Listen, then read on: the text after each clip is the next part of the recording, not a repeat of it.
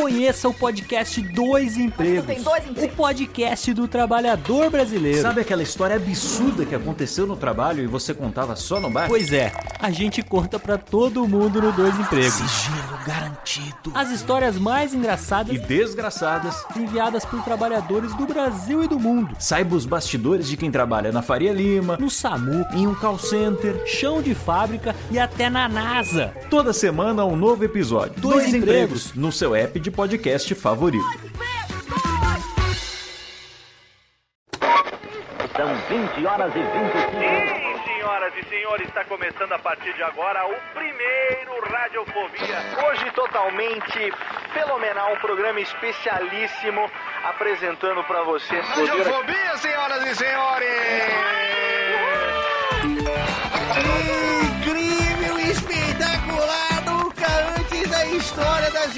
internets se imaginaria. Mais uma edição do Radiofobia, sim! Eu quero mais palmas hoje, não? Quero muito mais palmas, porque hoje... Está no ar o Radiofobia. Desde 2009, trazendo pro podcast o melhor clima do rádio ao vivo.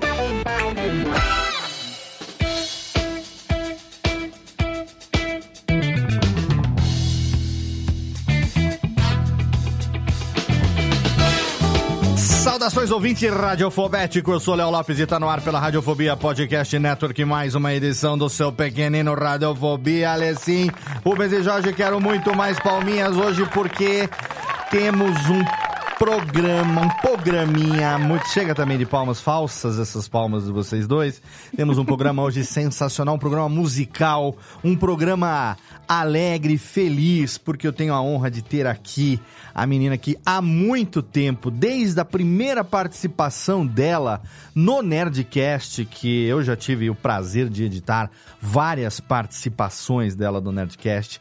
Eu sempre falei, puta, eu preciso conversar, eu acho que a gente vai se dar muito bem, a gente precisa se encontrar de novo, porque a gente se viu muito rápido da última vez, ano passado, lá num evento, naquela correria toda, mas a gente precisa marcar eu com calma pra ir pra São Paulo, pra gente ir num, num, num jazz club, num lugarzinho Oh, bacana e tal. maravilha. Quando eu e Nath estivermos em São Paulo pra gente poder se encontrar. Ela tá aqui em tela, mas eu quero antes chamar as minhas integrantes. Hoje os meninos deram um calote, sumiram. Talvez o Estácio apareça aí, ah, porque não sei o que, horário da terapia, e não sei, o, o, o- ainda se justifica. Porque tá em Belém do Pará, chove pra cacete.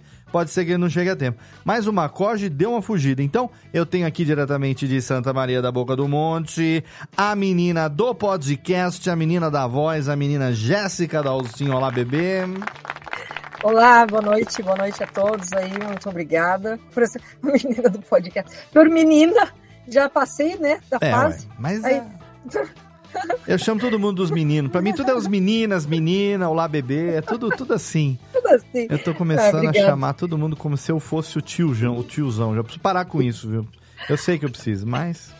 Aí a gente vai falar então sobre, não só sobre música, mas aquilo tudo que compõe música, né? Ritmo, sons. Exato. e a, Talento. a magia da música. a magia também, da música, é emoção, ouvido. emoção. Você é uma pessoa musical, Jéssica? Você é muito musical? Eu acho que sim. Acho não, eu tenho certeza. Música faz parte Não, da sua, da sua rotina de- do dia a dia? é, eu assovio bastante. Olha, boa. Talento que eu não conhecia, não conhecíamos ainda. Né? Até, atenção. Imito passarinho. Atenção, passarinho. então vamos lá. Técnica, por favor, aqui, abaixa aqui a trilha agora. Foco nela. Jéssica Dalcinha agora e seu passarinho. Ah, qual? Tem que dizer qual. Ah, vai um aí, desafio, desafio dos ouvidos. Você- Cardeal, então, cardeal. Não, nunca ouvi falar. Manda ver. então, não, Sabiá, Sabiá que é o mais... Sabiá bonito, mais Sabiá famoso, é bonito, né? belo Sabiá. Vamos ver se eu consigo. Tem que juntar aquele catarrinho na garganta, sabe? Boa. Porque ele faz um... No início, A redução de ruído do seu microfone É. não está permitindo. ele faz um... No início, que eu não vou, não vai ser aqui. Ele tá interpretando como se fosse ruído o passarinho. É. Não tá, não tá saindo, não, Não, está. nossa. Não está saindo. Valeu a tentativa, Jéssica, pelo menos aqui. Descobrimos um talento novo de Jéssica. Ah, siga lá Gedalcin no Instagram que você verá o stories de Jéssica imitando os passarinhos. Vai ter aquele aquela série de stories pra você adivinhar qual é o passarinho. Qual é? Passarinho? Passarinho, Que som que som é esse? Muito bem. Temos aqui, diretamente de Curitiba, a menina, essa menina eu sei que é musical, porque né, ela está aí também, juntamente comigo, participando, fazendo as pautas já há um certo tempo do Radiofobia Classics. Menina Lana Vanilex. Olá, bebê também. Seja bem-vinda. Olá, muito obrigado pela calorosa apresentação. E eu mesma puder falar isso sobre eu diria que eu sou o correspondente da Choquei, da quando o assunto é música. É, a gente começou a gravar, começou a dar bug na internet de todo mundo. Jéssica travou e agora a Lana perdemos imagem de Lana também. Não sei o que, que está acontecendo, está chovendo. Aqui não está chovendo, né? Minha internet não está tão ruim assim. Mas perdemos a imagem de Lana e não entendi nada do que você falou. Se você puder repetir para nós. Porque travou. Você tá falando. Uma pena, porque eu tinha feito uma piada incrível. E você mas não- agora perdeu o timing. Então, mas a gente precisa de novo, da... senão você vai ficar sem abertura, meu bem. Aí vai ficar chato. Faça, repita Então sua, vamos lá, eu piada. disse, Hum, eu disse que se eu mesma puder disser, dizer isso, me dar este título, hum. Eu sou a correspondente da Choquei, da radiofobia, quando o assunto é música. Ah, muito bem, exatamente, exatamente. Sempre tem, sempre tem algo, né? Sempre tem no- notícias, novidades que estão acontecendo que nós não sabemos, bastidores da, da fama musical. E Sim, nesse momento chove em Curitiba horrivelmente. então, chove se eu cair, ah, então é a isso. culpa é da chuva. Então é isso. Está Em Santa chovendo. Maria também. Ah, então é isso. Horrível. Então, de repente, o sul do Brasil está boicotando nossa gravação. Não, mas vai, vai, vai rolar. A Jéssica, inclusive, tá num, num clima meio no ar, assim, uma coisa meio na penumbra, né? Acabou a energia, tô à Estou luz, aqui. É, estou à luz de velas. Tô quase. Bom, muito bem. Mas, ó, temos aqui ela que há muito tempo eu queria ter já chamado para participar do Radiofobia e hoje finalmente conseguimos conversar porque ela é cantora, ela é professora de música, ela também, eu não sei quantos instrumentos ela toca, se- o que, que ela toca, a gente vai saber tudo hoje, porque eu- é hoje o dia para você conhecer a história, a carreira e falar Conversar sobre música é sempre muito gostoso. Seja bem-vinda ao Radiofobia, minha querida Mari Soter. É. Mariana Soter, que delícia. A ruiva. Ô, gente, que legal, que prazer estar aqui com vocês. Para mim é uma honra participar desse podcast Prazer. tão, tão bacana. E vamos nessa, vamos trocar uma ideia sobre música, sobre tudo mais. Com certeza. Vamos conversar com a Mari já já a gente volta. Vou só daqui fazer aquele nosso. Cadê, Técnica? Ticlinzinho aqui, o nosso Vamos Aplaudir. E quem tá no podcast, quem tá no YouTube, só vou virar a trilhazinha aqui e a gente começa o nosso papo com Mari Soter hoje aqui no Radiofobia, aliás.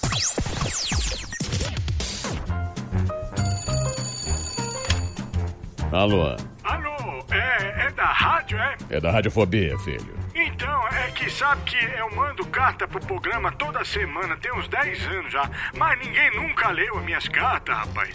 Carta, lindo, sério? Em pleno século XXI? E você ouve onde? No gramofone? Mas não tem nenhuma carta por aí, não, é? Ah, eu queria tanto ouvir o meu nome no programa. Tá, e qual é a sua graça? É Ostrogésilo, Ostrogésilo.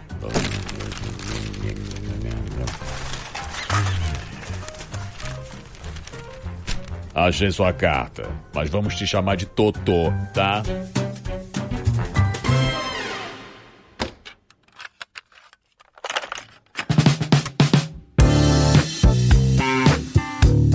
E vamos rapidamente para nossa sessão de cartinhas do Totô desse Radiofobia hoje totalmente fenomenal com a simpaticíssima, a musical de altíssimo astral, minha querida Mari Soter. Olha, programa fenomenal.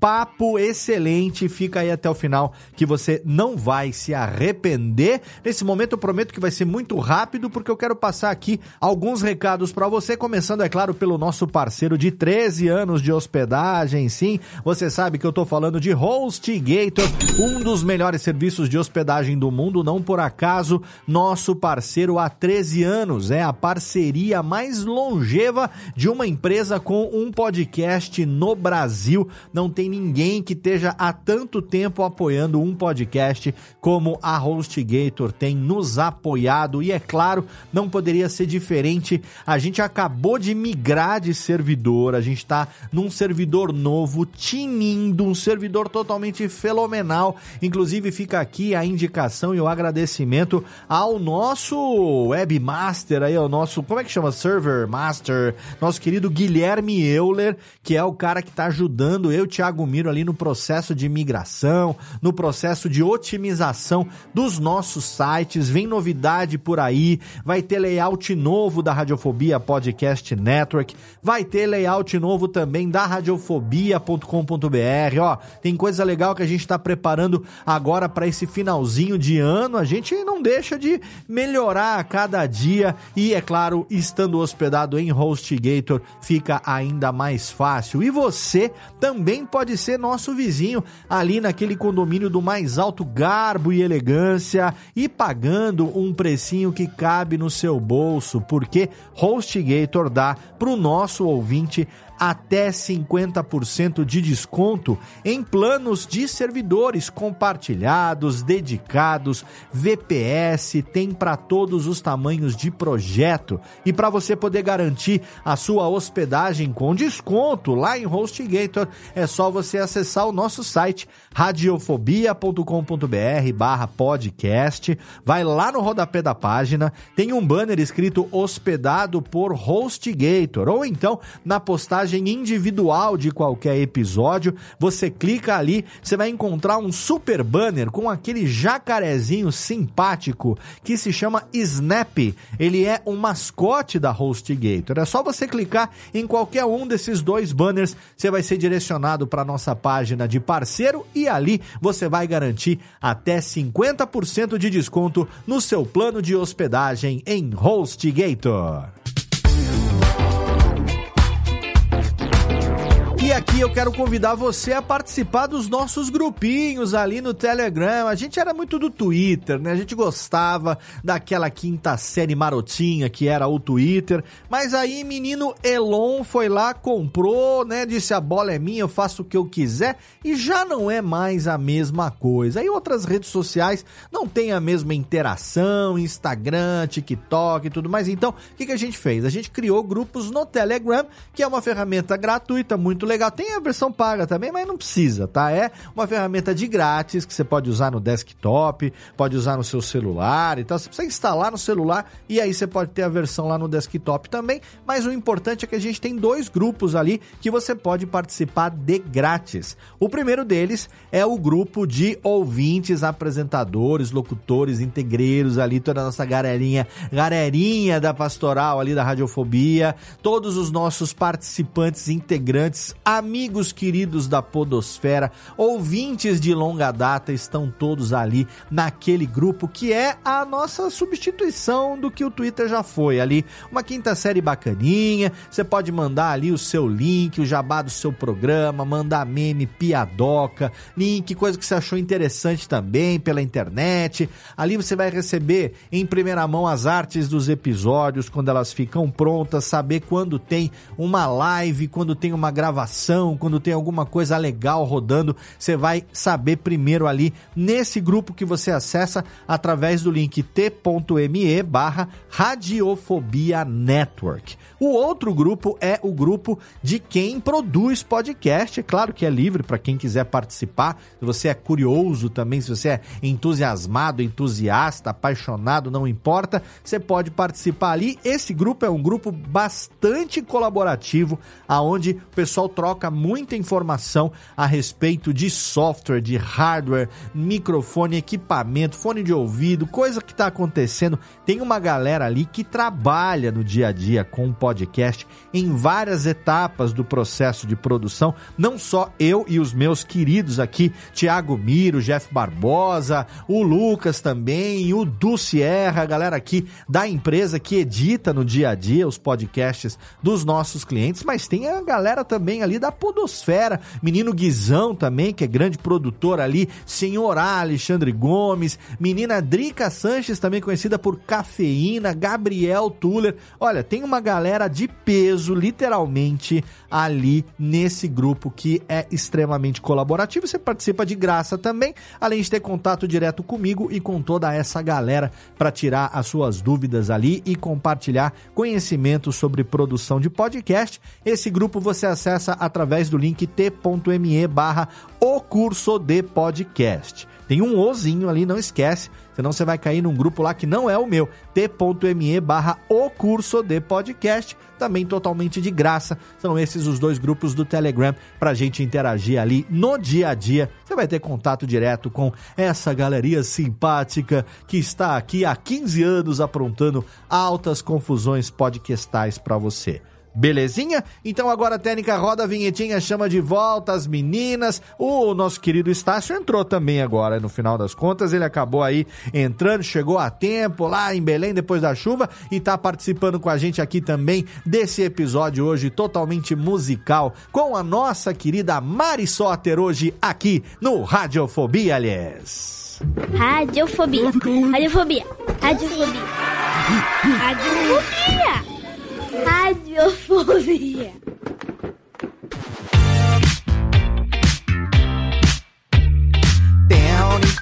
Estamos de volta, de voltinha com Mariana Soter hoje aqui no seu Radiofobia, totalmente fenomenal.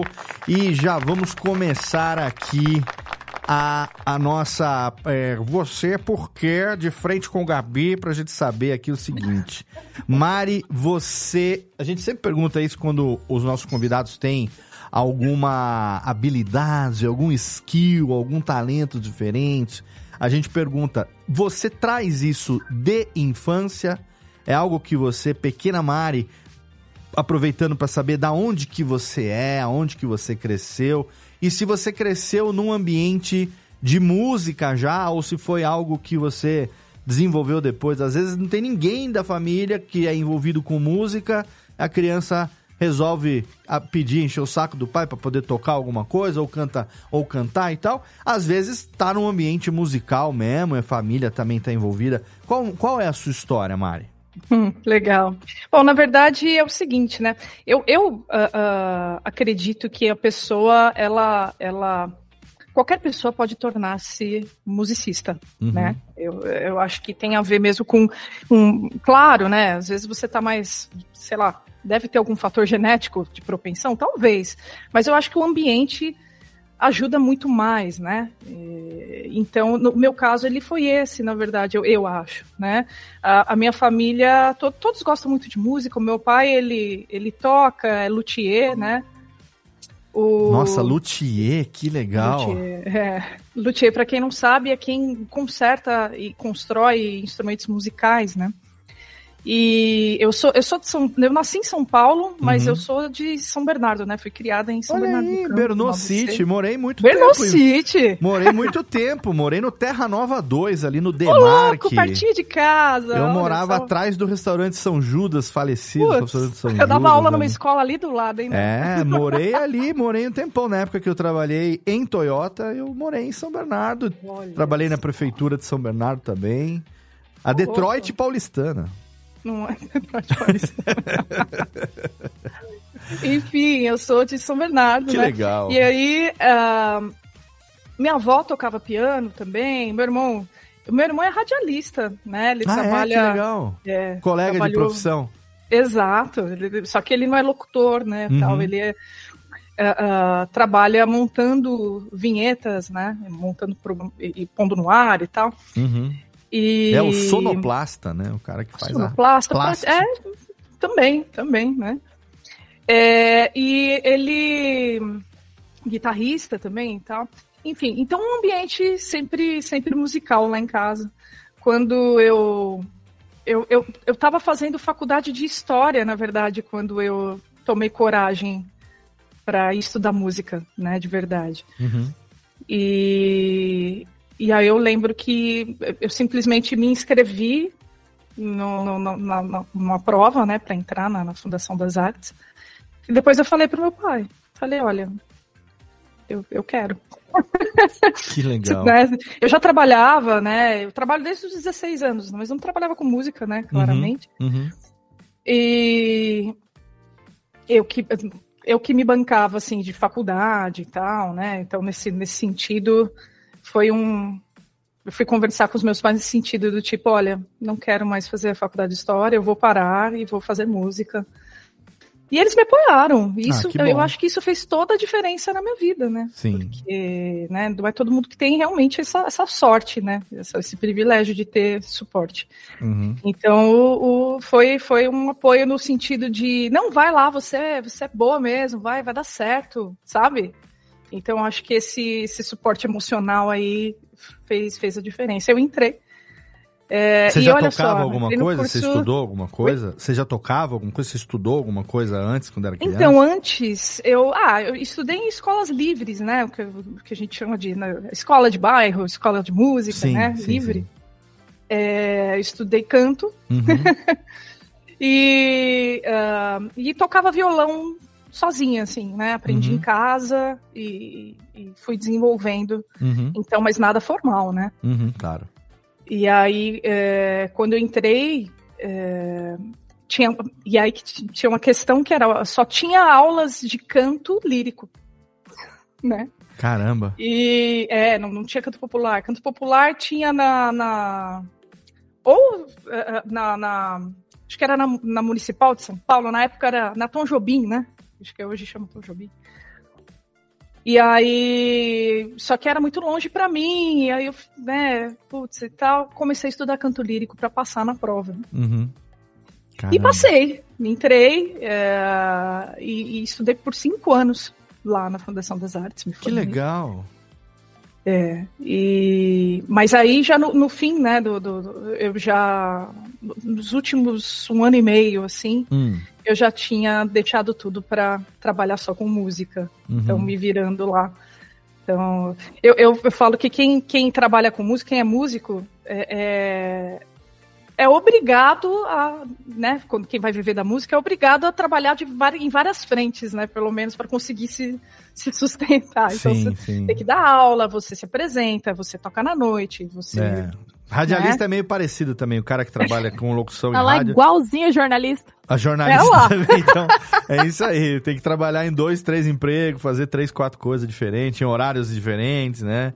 Exato. É, com é. empresas que não sejam concorrentes entre si. É, não, não tinha muito essa, não, tá? Onde pintasse, eu tava fazendo a gig lá, o que, que pintasse eu fazia. o curso que você fez é um curso de quê? De, de bacharelado? Que, como é que é o curso? Não, eu- eu fiz o técnico, né? Técnico. De, de canto lírico Canto na lírico. Fundação das Artes. Tá. Isso. É, que são cinco anos, né? E depois, depois eu fiz faculdade, né? Mas Uhum.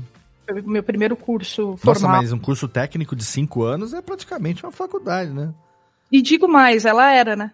Fundação das Artes Aham. São Caetano, que aliás, né, tem todo meu coração aí, quem não conhece, conheça.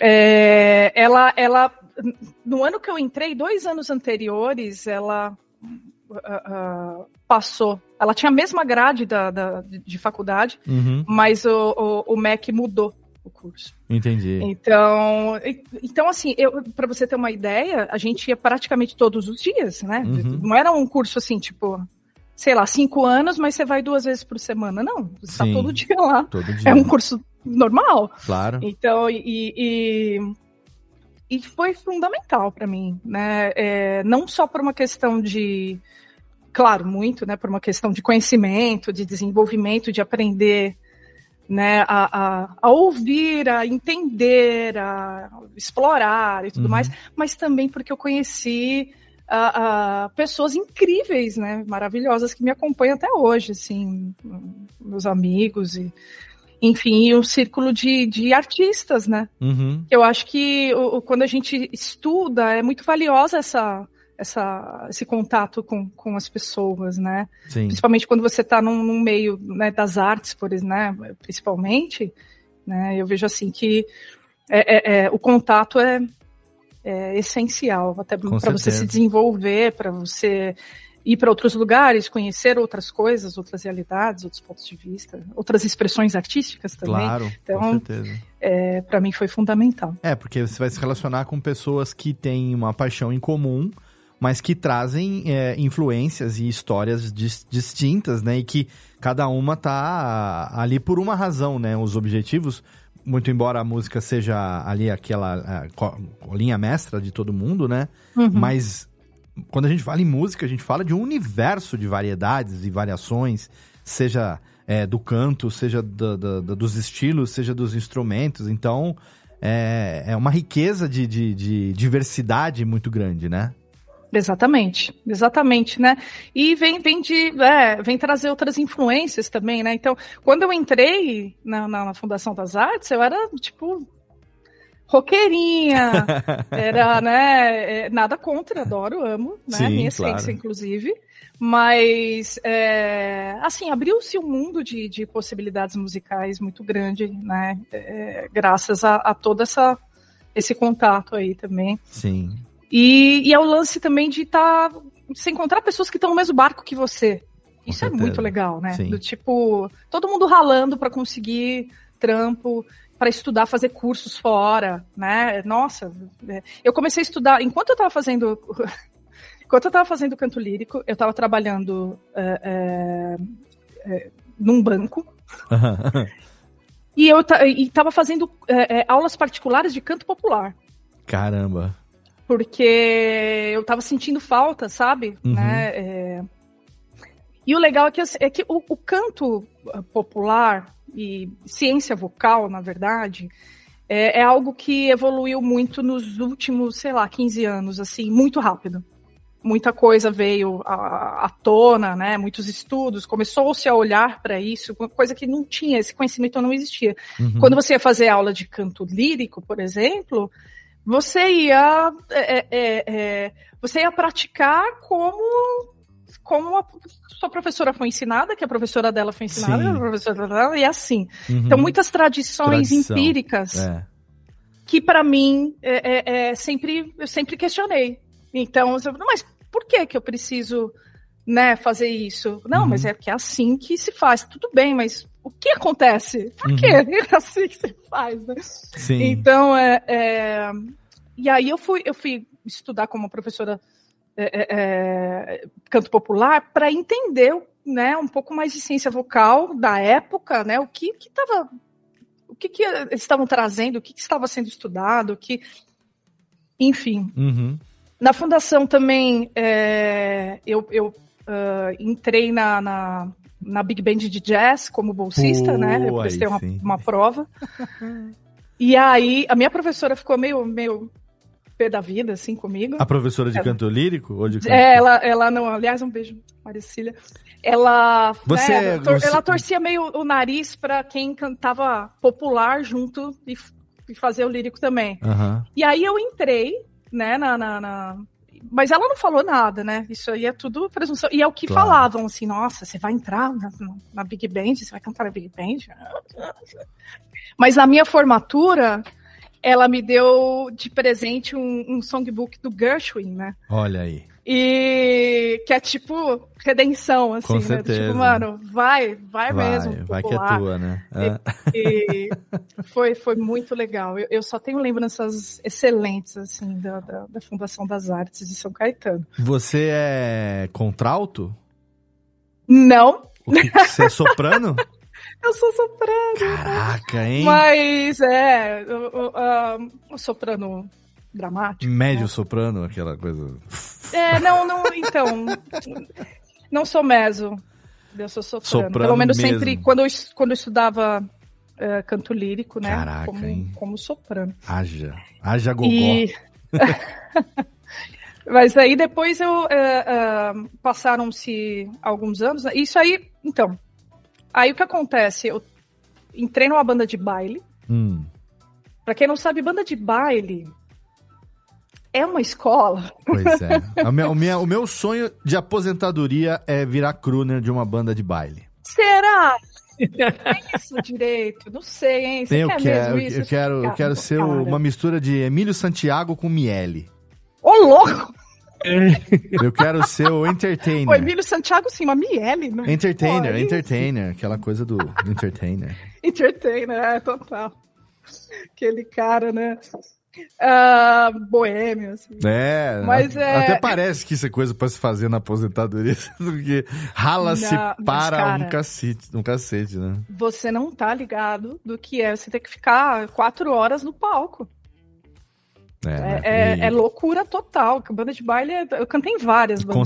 conservando a voz e com aquele repertório que vai de céu ao inferno, né? Exato, mas essa é a questão. E, e- e eu acho que, pra mim, foi excelente. Assim, é meio. É meio prova de fogo, assim, né? Não é a coisa mais saudável do universo, mas eu tinha idade na Sim. época pra aguentar. Tinha, tinha. Nesse período aí, quantas vezes você acha que você tocou Whisky a Gogo? Ah, não, isso aí sempre. Ah, Mas até tem- hoje, a tem- banda de baile deve, can- deve Não, tocar, tem as né? músicas- Eu não as- cantava, eu só, eu só fazia backing no, Whisky Ah, a fazia- Go-Go, né? Mas. Tinha você e tinha um vocalista masculino, uma voz masculina e uma voz feminina. Exato. ter, É, né? na grande, grande parte das bandas, sim. Depois eu, eu também cantei em outros projetos de, de- de Aham. banda de soul, banda. É é, mais é, classudo, né? Mais- de- é, mas. Mariana, quando tu foste cantar na banda de soul, a galera do jazz disse: hum, vai tocar numa banda de soul? Olha aí, senhoras e senhores, Vitor Stassi eu não chegou. Chegou a tempo aí, ó. O tera- terapeuta largou ele. Chegou quietinho, chegou comportado, mas está aí de Belém do Pará, Vitor Stassi. É porque enquanto tu estavas contando, eu tava lembrando da cena do Whiplash, né? Que Nossa. eu esqueci o nome do personagem lá que ele fala, olha, se você, negócio de aluno me- medíocre aqui na, na minha classe, tem que ir pra banda de rock, né? Ô, louco.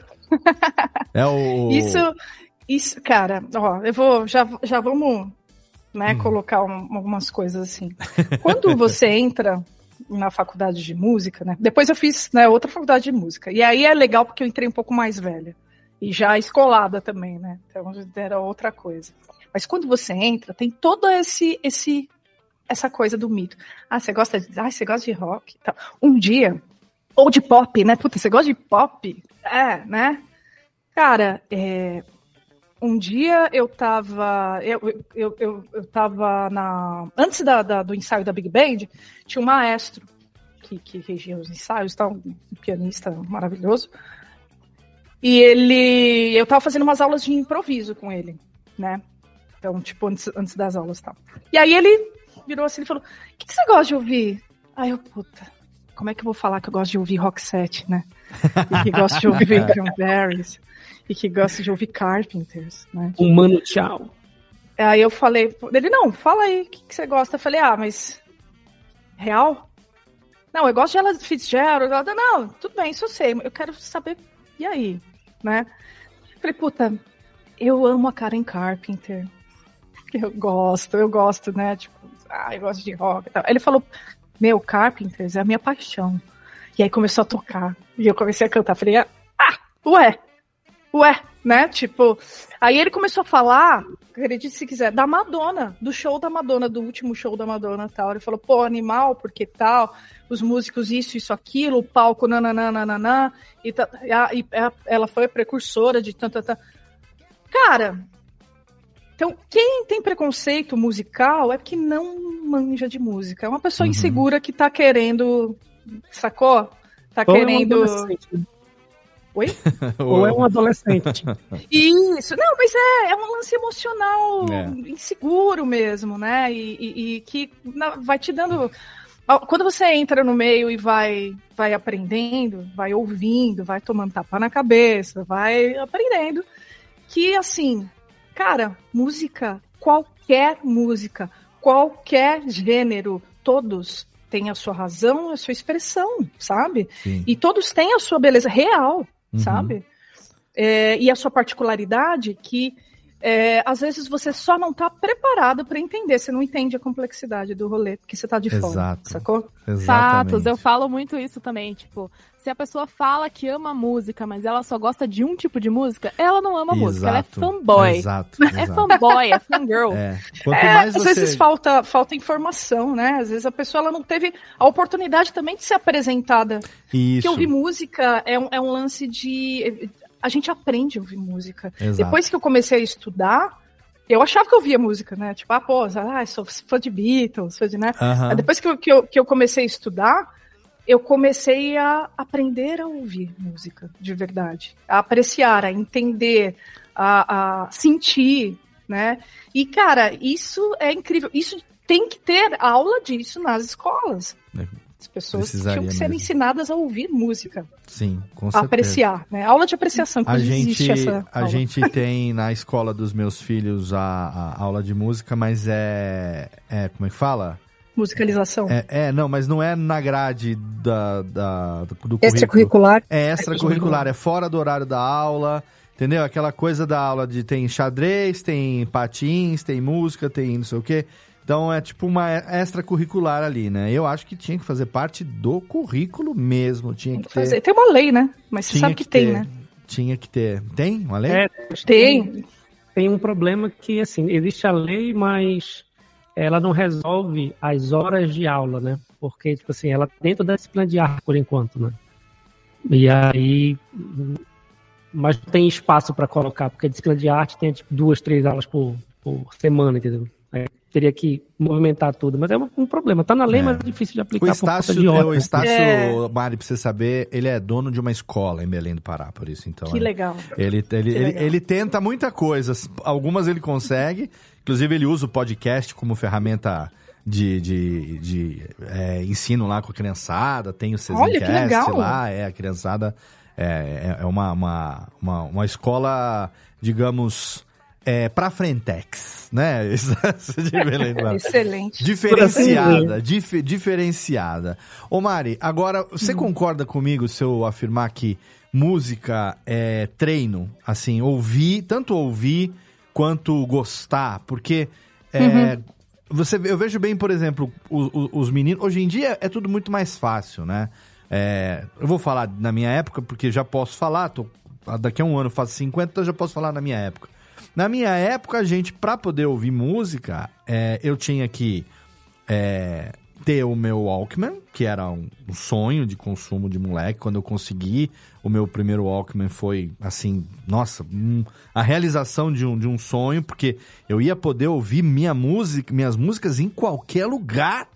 Eu não tava mais preso aonde tinha rádio, aonde tinha um 3 em 1. Eu, eu podia ouvir música no ônibus, de bicicleta. Nossa, foi uma libertação. É, e como que eu conseguia ouvir as músicas que eu gostava? Ou a gente gravava fita cassete do que tocava na rádio, Na rádio.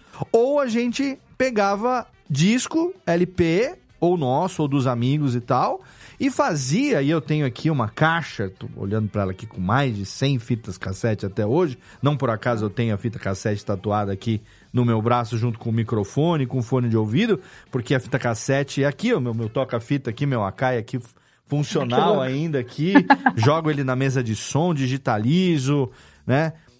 a gente gravava e fazia o que hoje a gente tem de playlists no Spotify, pra mim, eram as minhas fitas cassete. 30 minutos, né? Um watt 60 ali de cada lado e tal. E era o jeito que a gente tinha. Hoje em dia, tá aí os, os streamings, você tem no seu celular todas as músicas do mundo que, que tiverem, sei lá, licenciadas ou autorizadas você ouvir no Brasil. E o que não tá também você acha no YouTube. Enfim, qualquer coisa que você queira ouvir. Você quer ouvir qualquer obra clássica que foi composta, você vai jogar numa busca e você vai poder ouvir essa música assim como qualquer outra coisa. Tá na mão ao, ao, ao instalar de um dedo, a um clique, né? Léo, você me lembrou daquelas eh, desses aplicativos que fazem o reconhecimento da música também. Isso, Tu tem coloca também. pra, né, tocou no ambiente, coloca ali em instantes, Cobrou. ele te Ele dá identifica, né, os qual é a acordes. referência. A gente tinha que ficar escutando e cruzando os dedinhos para entender o que que o DJ tinha falado e tocou não sei o que. Meu Deus, e qual foi aquela? Qual é? Foi adiante? Foi depois? Eu entendi. É. Anotava tudo errado. A gente não sabia inglês também. Ah, total, né? Inventava uns nomes. É. e- No rádio, na, na, na, na rádio, nos anos 80, nos anos 90, quando ainda se usava fita cassete, e depois. É, fita cassete foi o mais comum, porque É, MD não pegou muito aqui, CD Não. gravável também não pegou. Ah, pegou, pegou. Teve uns lugares que MD pegou sim. MD não, não pegou muito. Ah, é, Mais tá, recente, tá cheio, né? tá cheio de MD na cabeça ali, o, o nosso querido Stas. Mas o é mais recente esse, né? Mas o. Agora eu me perdi no raciocínio que eu ia falar aqui. Ah, sim, sim, sim, sim. Não, eu lembrei, tô fazendo lembrei. e aí. O Jeff não veio hoje. Beijo, Jeff. Você sabe que o fato do Jeff não vir, não não necessariamente. Vocês não precisam me fuder, né? Como vocês têm feito nos últimos, nos últimos programas. O papel é fazer uma piadinha, não é quebrar a minha perna e eu perder o raciocínio de tudo que eu vou falar aqui. É, e o menino Jeff vai ser demitido por isso. Mas ah, o, as rádios tinham um- uma hora que era assim: a gente mandava carta ou telefonava pra rádio e tal, os ouvintes pediam as músicas, aí eles faziam uma seleção e tocava meia hora, depois eles davam o tempo pra você virar a fita pra tocar mais meia hora. Era uma hora pra você gravar. A partir de agora, aos pedidos do ouvinte. Aí você dava o rec e nessa meia hora não tinha locução, vinheta da rádio, nem nada. Tocava 30 minutos de música, dava o tempo, ó, agora vira a fita pra gravar o lado B. Rec, gravava mais 30 minutos. Hoje você na palma da mão tem tudo. E todo esse preâmbulo é pra dizer o quê? Que ainda assim os meus filhos hoje, tendo toda essa facilidade que tem, comparado com a dificuldade que a gente tinha, ou pelo menos a minha geração teve, acho que vocês muitos pegaram algo próximo disso também, muitas vezes ficam ouvindo as mesmas coisas em loop. E não se permite conhecer coisa nova, e não se permite. Então, você concorda que música é, é, é treino tanto para você praticar algo relacionado à música, quanto para você ouvir? É treino. Quanto mais você ouve, mais você descobre coisa nova e aí você vai aprendendo. É que nem sabor, que nem paladar, né? Você vai amadurecendo o seu paladar para algumas coisas que antes você não comia. A gente fala, né? Paladar infantil. E, ah, não como tal coisa, de repente você começa a se permitir experimentar. Eu acho que com música, pra mim, pelo menos, funciona da mesma maneira. Você concorda com isso? Nossa, Léo, muito legal. É, inclusive, essa sua comparação com o paladar muito boa. Eu acho que é exatamente isso, na verdade. A gente vai desenvolvendo, né? Uhum. É porque a gente tem a tendência de ficar no quentinho, no confortável, né? Então, é, é, é, eu, apesar de eu gostar de, de consumir coisas novas para sacar o que está acontecendo e tal, claro, eu tenho uma playlist de, de, de conforto, acho que todo mundo tem, né? Qual aquela, aquelas músicas que você vai escutar quando você quer, tipo, ah, né? Você vai comer a sobremesa. Então, Sim, sim, com certeza. então mas. é, mas você sabe que é, de- quando eu fiz faculdade depois, uma das disciplinas é, era, eram artes, é, artes plásticas. Olha Hum. só que. E aí mano, o que, que tem a ver com isso, né? Né? Ah, legal, acho legal, mas. Você né? ia poder fazer a sua própria capa depois. Mas que, que, pra quê, né? Vamos ver. tá- Cara, foi uma das melhores disciplinas que eu tive na vida, assim. No sentido de aprender a consumir a arte. Então, no, no, no- no- assim, né? Porque, ah, ah, borrão, isso é um borrão, isso, né? Então, entender toda a natureza do sentido, da expressão, do lugar, do contexto, do porquê, o, o, o que que você, né, tipo, suas expectativas, a quebra de expectativas, o, o que, o que tem a ver com a, com a, com a arte. E, cara, a música não é diferente, né? Então, eu acho que é, é, a gente, no- nossos ouvidos são viciados, eu falo nossos porque o meu também, tô- tô- sempre tento estar em desconstrução, mas é um processo, né? Mas nosso ouvido é super viciado na, na música ocidental, né? Então é, é o que a gente sabe ouvir, é o que a gente reconhece por beleza, saca? Então, ah, não, isso é bom, isso não. Daí isso eu gosto, isso não. Por que não? O, o que, que tem ali que, que é diferente, que esteticamente não te agrada? E por que não te agrada? Será que você foi bombardeado por outras estéticas a vida inteira, sabe? Então, assim, é, é, é realmente uma, uma, uma desconstrução e, e é um, um lance que é apaixonante para mim, né? Quanto mais você vai reconhecendo, é, é, entendendo, é, é, descobrindo, né, é, sons diferentes, de culturas diferentes e outras coisas, né? Uhum. E passando por esse choque mesmo, do tipo, nossa, difícil de ouvir, né? Às vezes, putz, quando eu comecei a escutar jazz, por exemplo, difícil de ouvir, né? Tipo, algumas coisas que, tipo, puta, chato, não consigo. Não, mas aí. Free jazz, free jazz é complicado. Eu É, não, não consigo eu né? não consigo. É difícil. Não, até, até, mano, até o bebop mesmo no, no sentido vocal. ah, pra, pra quem tá acostumado com canção, tipo, você, né? Você fala, tá, mas aí você entende, você começa a entender que é um jogo, que tem algumas regras ali. E que existem, né? Quais são as virtuosidades que a pessoa, né? Tipo, ah, legal, ela cantou, ela te apresentou o tema, agora ela tá usando, tipo, é, é, de novo aquele tema que tá todo mundo com as notas na cabeça, porque ela acabou de apresentar, e agora ela vai brincar com as notas que estão na sua cabeça, cantando outras. Sacou? Vai conversar com aquilo que já tá na sua cabeça. Cara, é incrível. É sensacional. Mas, e, né, tipo, aí você fala, pô, quero fazer isso. Como é que É um estuda tipo isso? conversa, né? né? É, é, é, enfim, né? E, e aí você começa, né? E aí, e aí você vira essa pessoa também, do tipo. é, Você ouve a pessoa, tipo, fazendo um improviso assim, você fala, nossa, olha aqui, olha isso aqui, tal, aí a pessoa que tá do seu lado às vezes tá tipo, nossa, que pago chato. né? Não, mas cadê o refrão, né? Tipo, né? Cadê a Então- sequência B, B, ponte? Não é? Então, quero cantar junto. Então, assim, nada de errado. Não, nada de errado, são coisas diferentes. Mas é legal a gente se dar a chance de escutar coisas diferentes e de cantar coisas diferentes também, executar. Sim. Que aí você quebra a sua cabeça mesmo, né? E aí você vê, vê como é que as coisas funcionam, né? Ô, Mariana, tu estavas tavas falando que quando tu entraste na faculdade, né, começaste a- a descobrir outras coisas a respeito da música. É, depois que tu começaste a conhecer tipo, padrões e entender como é que as coisas se formam, como é que as notas são colocadas no lugar, teve algum estilo que ele ficou enfadonho para ti? Eu vou fazer só um paralelo, por exemplo, eu leio, eu leio quadrinhos, né? Então, eu não leio mais as revistas em quadrinhos da Turma da Mônica mensais, né? Porque elas são histórias que elas são muito simplórias, então, tipo, é para uma faixa etária, ela, ela deixou de fazer sentido para mim. A gente lê agora as Graphics SPs, que são outras, são outras revistas, né? Uhum, E para tem algum, al- algum estilo, algum tipo de música que tu escutavas antes, aí tu entendeste muito de como é que é a construção daquele estilo, e ele que ficou meio que enfadonho. Não é que tu não goste mais, mas tipo assim, ele não, é- não faz mais parte da frequência de colocar e escutar aquela música. Então, cara, olha, olha que interessante. Eu, eu meio que eu, eu, eu dei uma volta nesse looping, assim, no sentido de de estar aprendendo, né?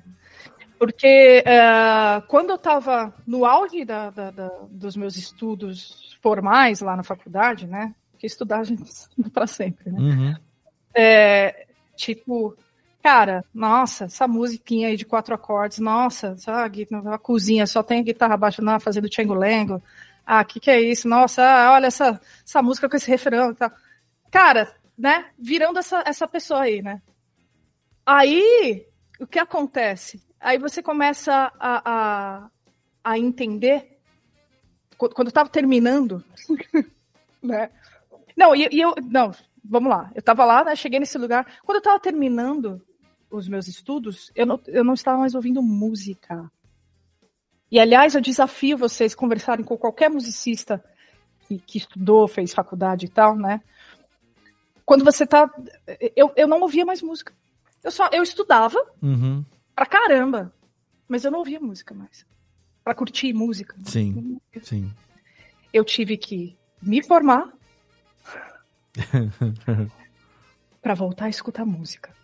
E aí pra, pra pegar o, o- sei lá, o, CD da adolescência, o Iron Maiden, sei lá, Aham.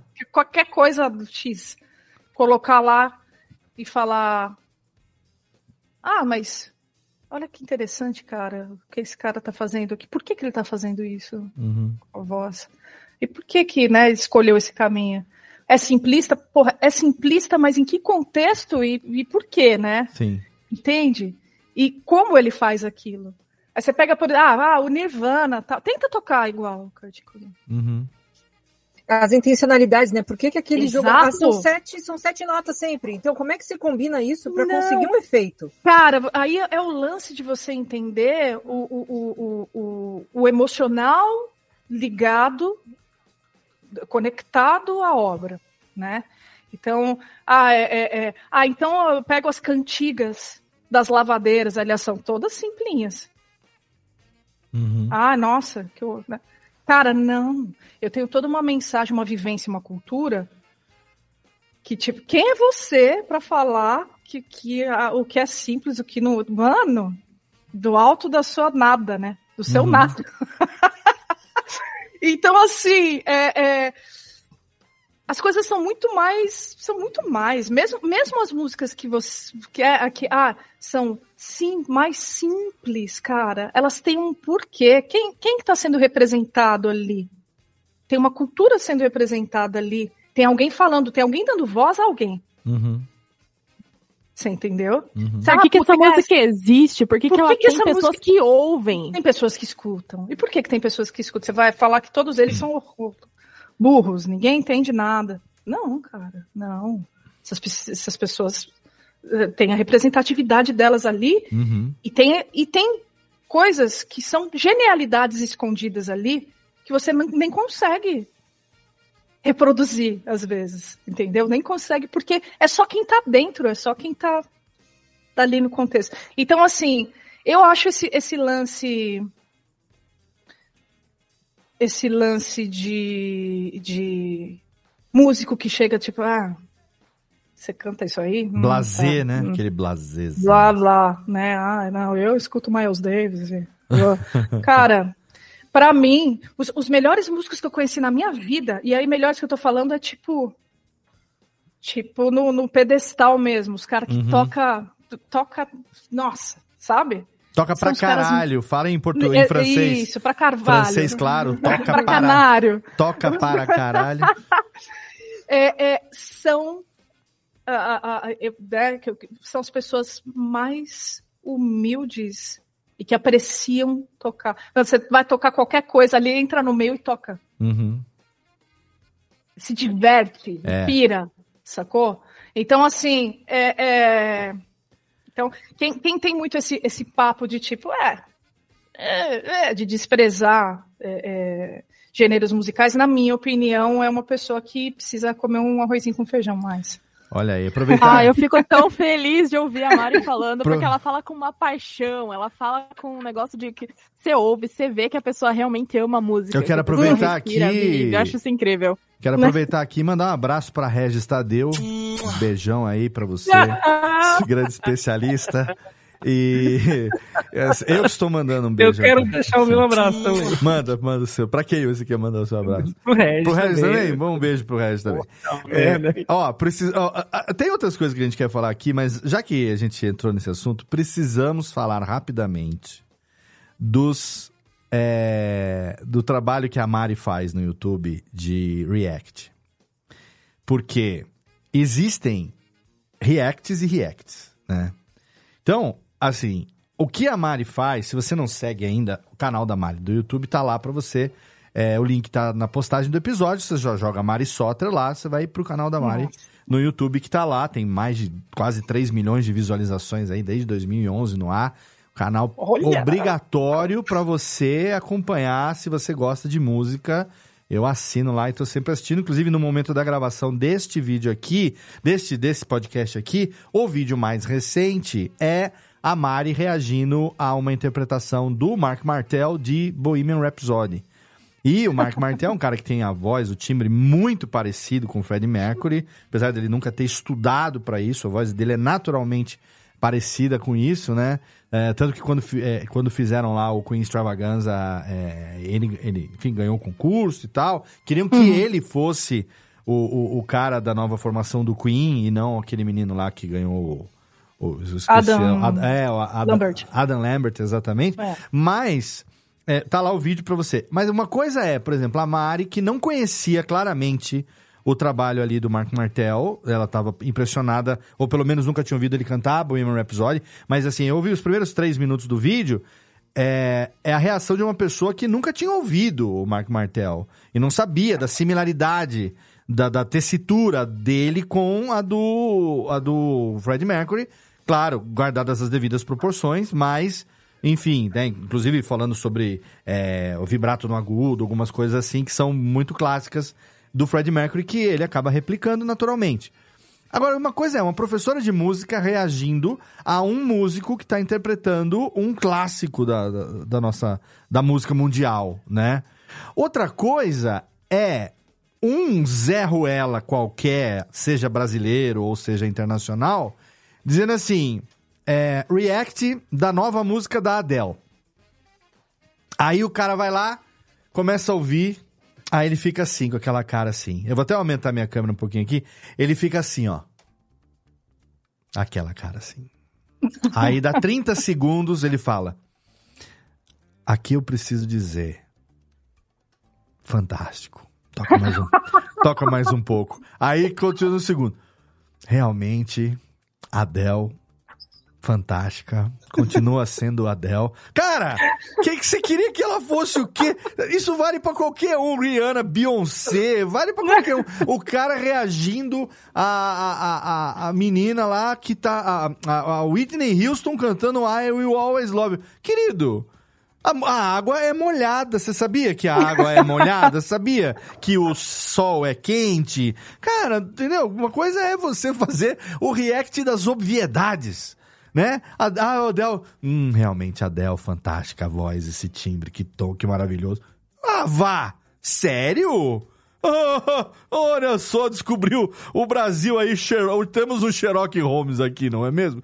Então, e você tem um, monte de gente que se auto-intitula especialista fazendo esse tipo de conteúdo que claramente é só pra ter visualização, porque não tem nenhum tipo de, de. Às vezes o cara é até professor mesmo de canto, de música, seja lá o que for. Mas, irmão, você não precisa fazer uma obviedade dessa pra dizer que a, a tá cantando pra caralho cada vez mais. né? Lógico, ela é que nem um bom vinho. Quanto mais o tempo passa, melhor fica. Tá, fazendo 25 agora. Imagina o que tem de carreira pela frente. Entendeu? Agora é obviedades, né? Então, é, eu queria desabafar isso e dizer, e per- perguntar pra você, da onde que veio a ideia de você, é, porque da onde que veio a ideia de fazer isso que você tem feito no YouTube ao longo desses anos? Mas a minha pergunta ela é baseada no fato de que é, quando você é, é especialista em alguma coisa, você precisa ter coragem de se expor. É. Porque você automaticamente pode criar nas pessoas uma impressão falsa de pedância ou de presunção de que você precisa ser melhor do que o cara para poder analisar o negócio dele, quando na verdade não necessariamente É. isso não é uma verdade, entendeu? Você, como consumidora de música, como apaixonada por música e também como profissional da área, você pode fazer análises dos mais variados tipos, né? Mas que precisa ter coragem de se expor para fazer isso, precisa, porque senão, né, Regis Tadeu tem um já, já basta, um imbecil desse no planeta, não precisa ter mais um. É. Não, eu acho que a coragem tá no. Mano, se eu falar uma merda. Então, Pode acontecer. Exatamente. Não, pode acontecer. E, e acontece, porque, pô, eu sou humana. Eu não sou a máquina de. né? Sim. E, e eu sempre deixo muito claro que são as minhas impressões como, como professora, né? Esse, esse React que você está comentando do Mark Marte- Martel, apes- apesar dele ser o último, eu estou relançando Reacts que, que estavam no outro canal.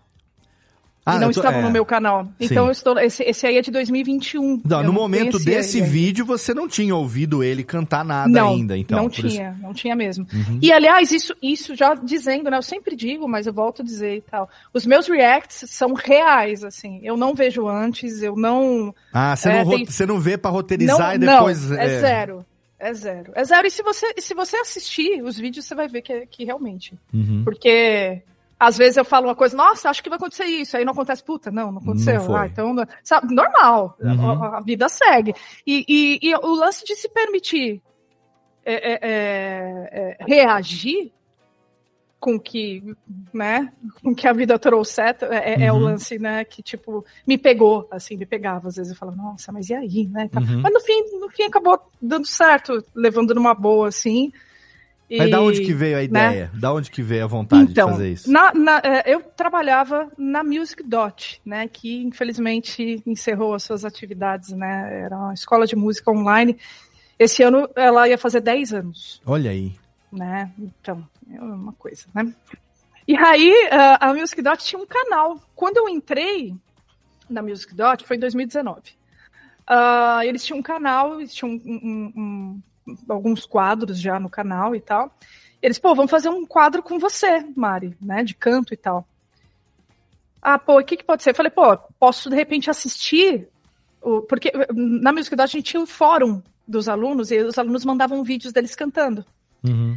Eu falei, eu posso de repente assistir, né, conversar, lógico, com o aluno, perguntar se eu tenho autori né, autorização.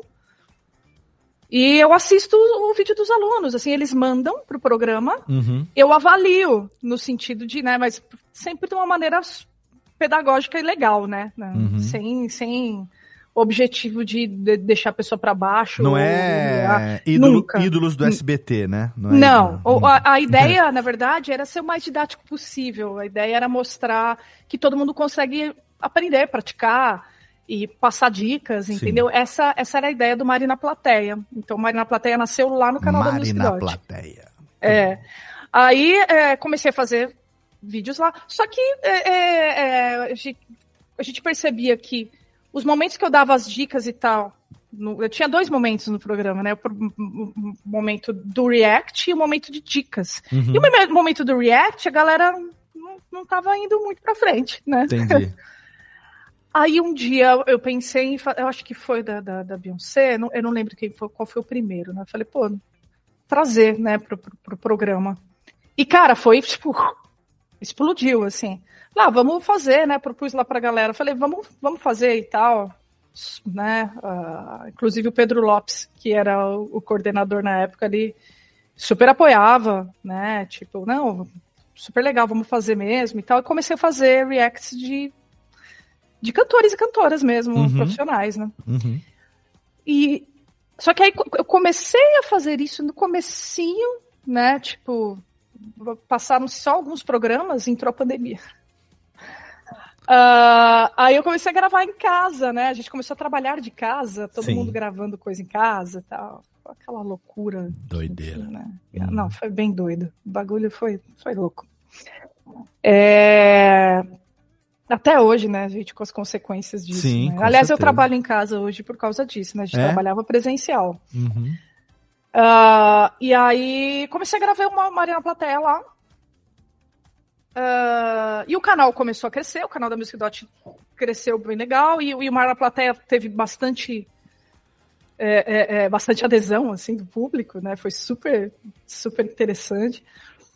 Aí eu conversei com o Pedro, né? Sobre. Eu, eu já tinha um canal, Uhum. eu comecei a fazer o, o meu canal antes, né?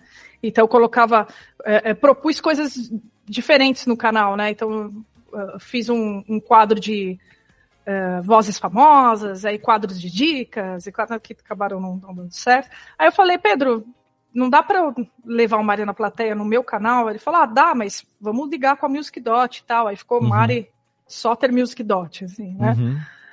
E aí eu comecei a fazer lá. A equipe ah, ah, editava, né? Só o Marina Plateia, né? Os outros vídeos eu que editava por conta. Aham. E, e assim seguiu até até o, ano passado. O ano passado inteiro já não estava mais fazendo Marina Plateia pela Music Dot, né? Aham, entendi. Eu estava já fazendo por conta. Uhum. E aí, né, virei coordenadora da, da pedagógica lá da, da Music Dot, né, tava... eh, e aí a Music Dot, enfim, né, vários cursos, muitos professores externos Sim. e tal, né, tomava bastante tempo. E aí eu, eu meio que parei o canal em, no meio do ano, assim. Certo. Ah, aí eu retomei o canal há dois meses. Olha aí que Porque, legal. não, e muita gente sempre pedindo, né, Mari, você vai voltar? Sim. Volta, Mari, não sei o quê, né? Eu, vira e mexe me mandavam um vídeo de react que eu tinha feito e tal. Mas sempre foi muito gostoso fazer react, assim, porque depois que, que, que eu perdi o medo e comecei a pegar a manha, Sim. assim, de, né, de perceber que tá tudo bem. Se eu Uhum. chorar aqui, tá tudo bem. Tá né? tudo Porque eu sou, eu sou chorona pra caramba, eu choro mesmo, sou emocionada. Você vê como eu, tô- eu falo aqui, né? A Lana falando, ah, ela tem uma paixão. Não, é que eu, eu sou assim mesmo. Eu falo desse jeito. É um Então- problema que, que eu tenho com relação a. Eu fiz aula de canto uma época, e é, uma, é um problema que eu tenho para me apresentar.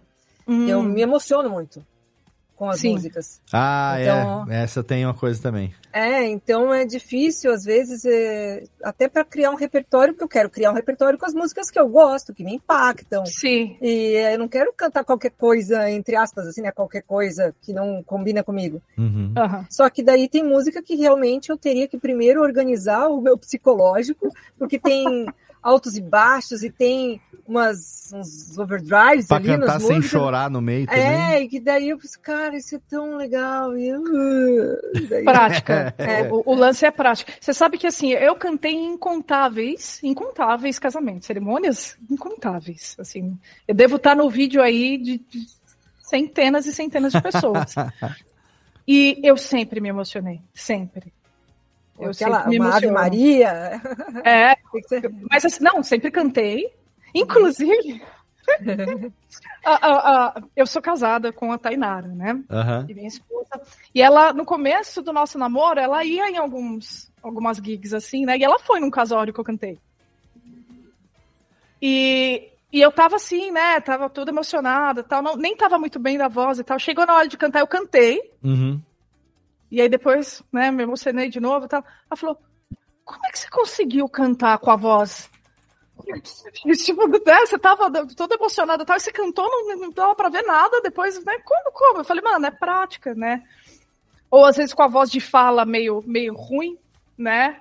E na hora de cantar sai, claro, também é só aquilo, né? Depois, depois nunca mais, né? Tem que fechar a boca. Mas aconteceu já comigo várias vezes de ter que fazer show né, com a voz ruinzinha ali, daí você tem que ir dando um jeito.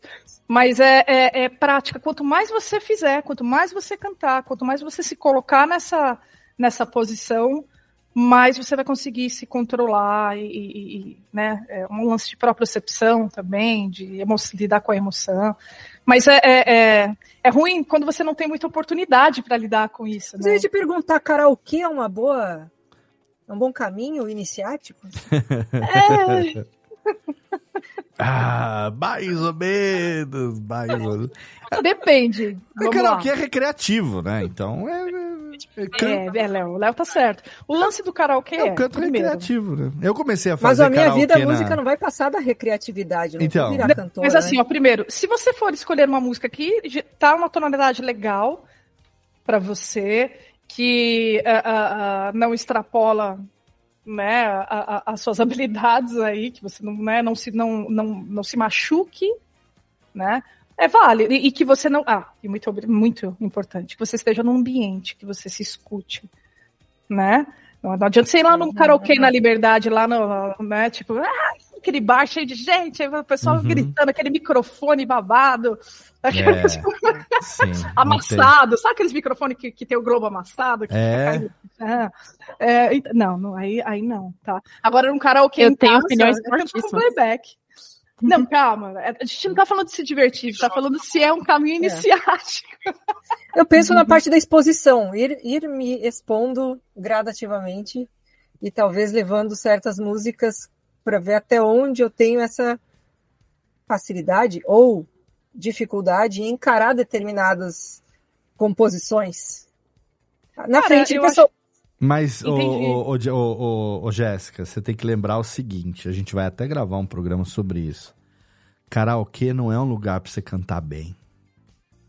Já passei, já passei por isso. Karaokê não é Fui lugar pra você cantar por bom. cantar direito. Exato, karaokê não é pra isso. Karaokê é pra você ir cantar bêbado. Karaokê é pra cantar evidências abraçando os caras. É, pra cantar fora do tom, pra cantar Mamonas Assassinas, Robocop gay. Cantar Ca- pulando. É. Karaokê, se você manda bem no karaokê, você caga com a festa. você acaba com a festa. Então, eu- olha, eu fui aprender isso com anos de bullying, de sofrimento. Cara, agora quem que vai subir nesta caralha pra, pra, pra cantar aí? Deixa a gente, Exato. deixa a gente Cara, brincar, eu- eu- irmão. Pô, agora não sabe brincar, não desce pro play. Botou a Detesto barra lá em karaokê cima. por causa disso, velho. Cê- Porque toda vez que eu vou no karaokê é uma pressão enorme em cima de mim. Hum. Do tipo, ô, você, ah, ixi, eu não vou cantar depois da Mariana, hein? É, não, Ah, e outra vai cantar, coisa. né? Aí eu falo, porra, eu não posso me divertir. Isso, se eu, não se é eu errar aqui qualquer coisa, tipo, o pessoal, né? ah, Então, e tem tô- outra coisa. Quando você vai num ambiente de karaokê que você é, você não conhece ninguém e de repente você canta bem, no primeiro momento os, os olhares se voltam pra você num ambiente que você nunca foi. Agora, se você tá com galera conhecida, cantar bem é tiro no pé. Tem galera que te conhece. Cara, então eu, quando eu vou no karaokê, eu nem vou cantar. Ai, babaca, não vai cantar porque não vai. Cara, eu não vou, não, vou- não, não é divertido em determinados momentos. Ih, lá vai, lá vai, agora pronto. Agora acabou, agora acabou, agora, agora não tem. É isso aí mesmo. Agora não tem pra ninguém mais, agora já fudeu já. Agora, agora, porra, não, não- nem, nem, nem deixou a gente subir no palco. Então, karaokê tem- não, não é Tem pra que isso. colocar umas regras também, Léo, que no karaokê não poder tocar música metal melódico, que dura 7 minutos, 10 minutos, que ninguém aguenta. O cara No karaokê, o cara vai é, minutos, Led pô. Zeppelin. Não, não é. pode tocar Blind Guardian, não pode. Por favor. Evanescence, não pode tocar Ah, Led, Led ah, Zeppelin, entendeu? calma. É, não, não, ó, é, Faroeste Caboclo. Se você. Faro, ah, Pô, faroeste Faroeste caboclo. Caboclo, não pode. Não pode. No máximo, Eduardo e Mônica. No máximo, Eduardo e Mônica. Ele tá no limite ainda ali. Karaokê não é pra você cantar bem. Karaokê é pra você ficar bêbado. É, é outro rolê. É outro rolê. A não ser que seja de família, entendeu? Aí quintal de casa, máquina é sua, né? Você conectou ali, aí sim, você compra. gostoso. Porque aqui nem aqui, a minha irmã e a minha irmã aqui, a gente rachou uns anos atrás um karaokê. Hoje em dia o karaokê é no microfone, é só o microfone. O microfone é a máquina de karaokê. Antigamente, Verdade. aquele, aquele videokê, né? Do Raf Sonics. Antigamente Do era. Leãozinho Do a mão. Leãozinho, Leãozinho, exato. Antigamente era uma puta máquina, hoje em dia é o microfone e é o karaokê. É nele que você bota o numerinho e tal. E aí tem uma maquininha pretinha assim que você pode conectar um segundo microfone. Mas é o. Ali, aí você quer comprar música nova, você vai, compra na hora, passa pelo, pe- no, no- no- pelo pendrive ali, USB, já abastece. Então, você põe as músicas que você, que você canta, que a sua família gosta de cantar e tal, e aí tá tudo bem. Agora, karaokê de palco, liberdade, não, não dá, não. Ô, Léo, deixa eu contar uma coisa pra você. Sabe o que, que o pessoal tá fazendo em karaokê de, de família? Não- Hum. Não tem mais esse lance de karaokê, É não, YouTube, cara. né? YouTube. Exatamente. É, YouTube, Vai lá no sim. YouTube e aí você, ah, puta, tá muito alto. Tom masculino. É. Sabe? Tipo, Não, é, as músicas coisa, né? japonesas que eu cantava na, na pandemia, eu, eu pra, pra manter a sanidade trancada em casa com três filhos, eu tinha recém-divorciado, então os, men- os meninos ficaram comigo, né? Então você imagina, eu sozinho em casa, tendo que trabalhar, cuidar de casa, lavar. eh, Passar não, porque né, nunca mais passamos roupa depois da pandemia. Mas lavar e cozinhar e cuidar dos filhos e tudo. Aí eu falei, ah, vou, vou ter que fazer alguma coisa pra manter a sanidade aqui. Aí eu criei lá o Radiofobia Karaokê, que era uma vez por semana eu botava o vídeo do YouTube, tem lá o framezinho, o overlay de OBS e tal. Cantava a minha musiquinha, não monetiza, porque derruba mesmo, porque o cara não, porque não pode e tal, então nada. não- a, ideia, a ideia era só. E eu também me expor, assim, eu vou fazer, eu fiz pra mim, entendeu? Era legal fazer aquela sessão aqui de gravação e tal. E eu gosto muito de música japonesa, né? Por razões óbvias. E aí eu é, tenho um canal, tem dois canais do YouTube que tem as músicas japonesas. E aí sim, aí era legal pra poder. Que legal. É, que legal. poder Vou lhe acusar então. da sua hipocrisia, Léo Lopes. Por quê? Vou lhe acusar agora da sua hipocrisia. Acuse-me. Porque você fala que karaokê não é pra cantar bem, daí você faz o teu karaokê no YouTube cantando tudo bonitinho. É. Mas não, eu, tô voto falando. Os aí. Karaokê. Não, karaokê não é pra cantar bem se você tá com outras pessoas. Eu tô sozinho aqui no meu estúdio. É, no meu karaokê eu canto como eu quiser. É, o karaokê é meu, eu faço o que eu quiser. Isso que eu falei, da família também é a mesma coisa. Eu cantei lá, minha mãe, ah, canta o, o, o, o- New York, New York, ela gosta que eu cante os My Way, os Frank Sinatra e tal. Eu vou cantar pra caralho, eu vou cantar, entendeu? Eu sou o crooner ali, de grava, gravaleta de borbotinha, pô. É a minha festa, é a minha festa. Agora, se eu vou pro karaokê da liberdade, com os amigos e tal, ali não é pra cantar bem. Entendeu? Uhum. Porque ali você vira o párea. Ali você vira o, o metidão. Ah, lá vai o metidão querer cantar, o cantor. Vai começar já. Não Subi pode. aquela vez lá na, na CCXP ali na Liberdade pra cantar. Ah, que eu não fui Aí eu cantando dia, né? bonitinho. Eu tava cantando bonitinho. Sobe Yabu e o Alan. Aí no final, o Yabu só dá um tapinha nas minhas costas e diz, Desculpa estragar com essa música. Tá vendo? Ô, Jéssica, É isso. ô, Jéssica, eu, ta, eu tava nesse karaokê aí. Ah, é? É, da CCXP lá com o com o Tatu, eu tava lá. Olha aí, tá vendo? As duas estavam lá. Eu, eu era pra eu e Nath também, mas eu cheguei no hotel, Nath tava com uma dor de cabeça insuportável e a gente abortou o karaokê, a gente acabou não indo nesse karaokê. Que foi bom também. Foi bom não ter ido também, porque senão eu já ia estragar a festa dos outros lá. Ó, Mas ainda, eu Manda posso ver. só fazer um adendo num negócio que já foi passado meia hora atrás, mas eu queria muito fazer esse adendo. Vai, querida, claro. Que é sobre a parte que a Jé falou, né? Sobre soltar as emoções no palco, né? Etc. Eu tenho opiniões fortíssimas sobre isso. E a minha Hum. opinião é a seguinte: é, emoção funciona melhor no estúdio do que no palco. Mas isso para artistas novos, né? No caso de músicos que trabalham profissionalmente. Porque assim, se você já é um artista muito bem estabelecido, você tem uma legião de fãs, aí você sobe no palco, você canta e você chora. E aí o pessoal vai pensar, meu Deus, que momento íntimo que eu tô dividindo com essa pessoa que eu admiro tanto. Com seu ídolo. Agora, é isso. Agora, se você é uma pessoa assim que tá começando agora, tá com uma banda de garagem, aí você chega num show e fala, vou cantar essa música aqui que significa muito pra mim, e você começa a chorar, não fica, do, não tem o mesmo efeito, Não. fica constrangedor, entendeu? Fica, é fica. muito Vergonha íntimo. alheia.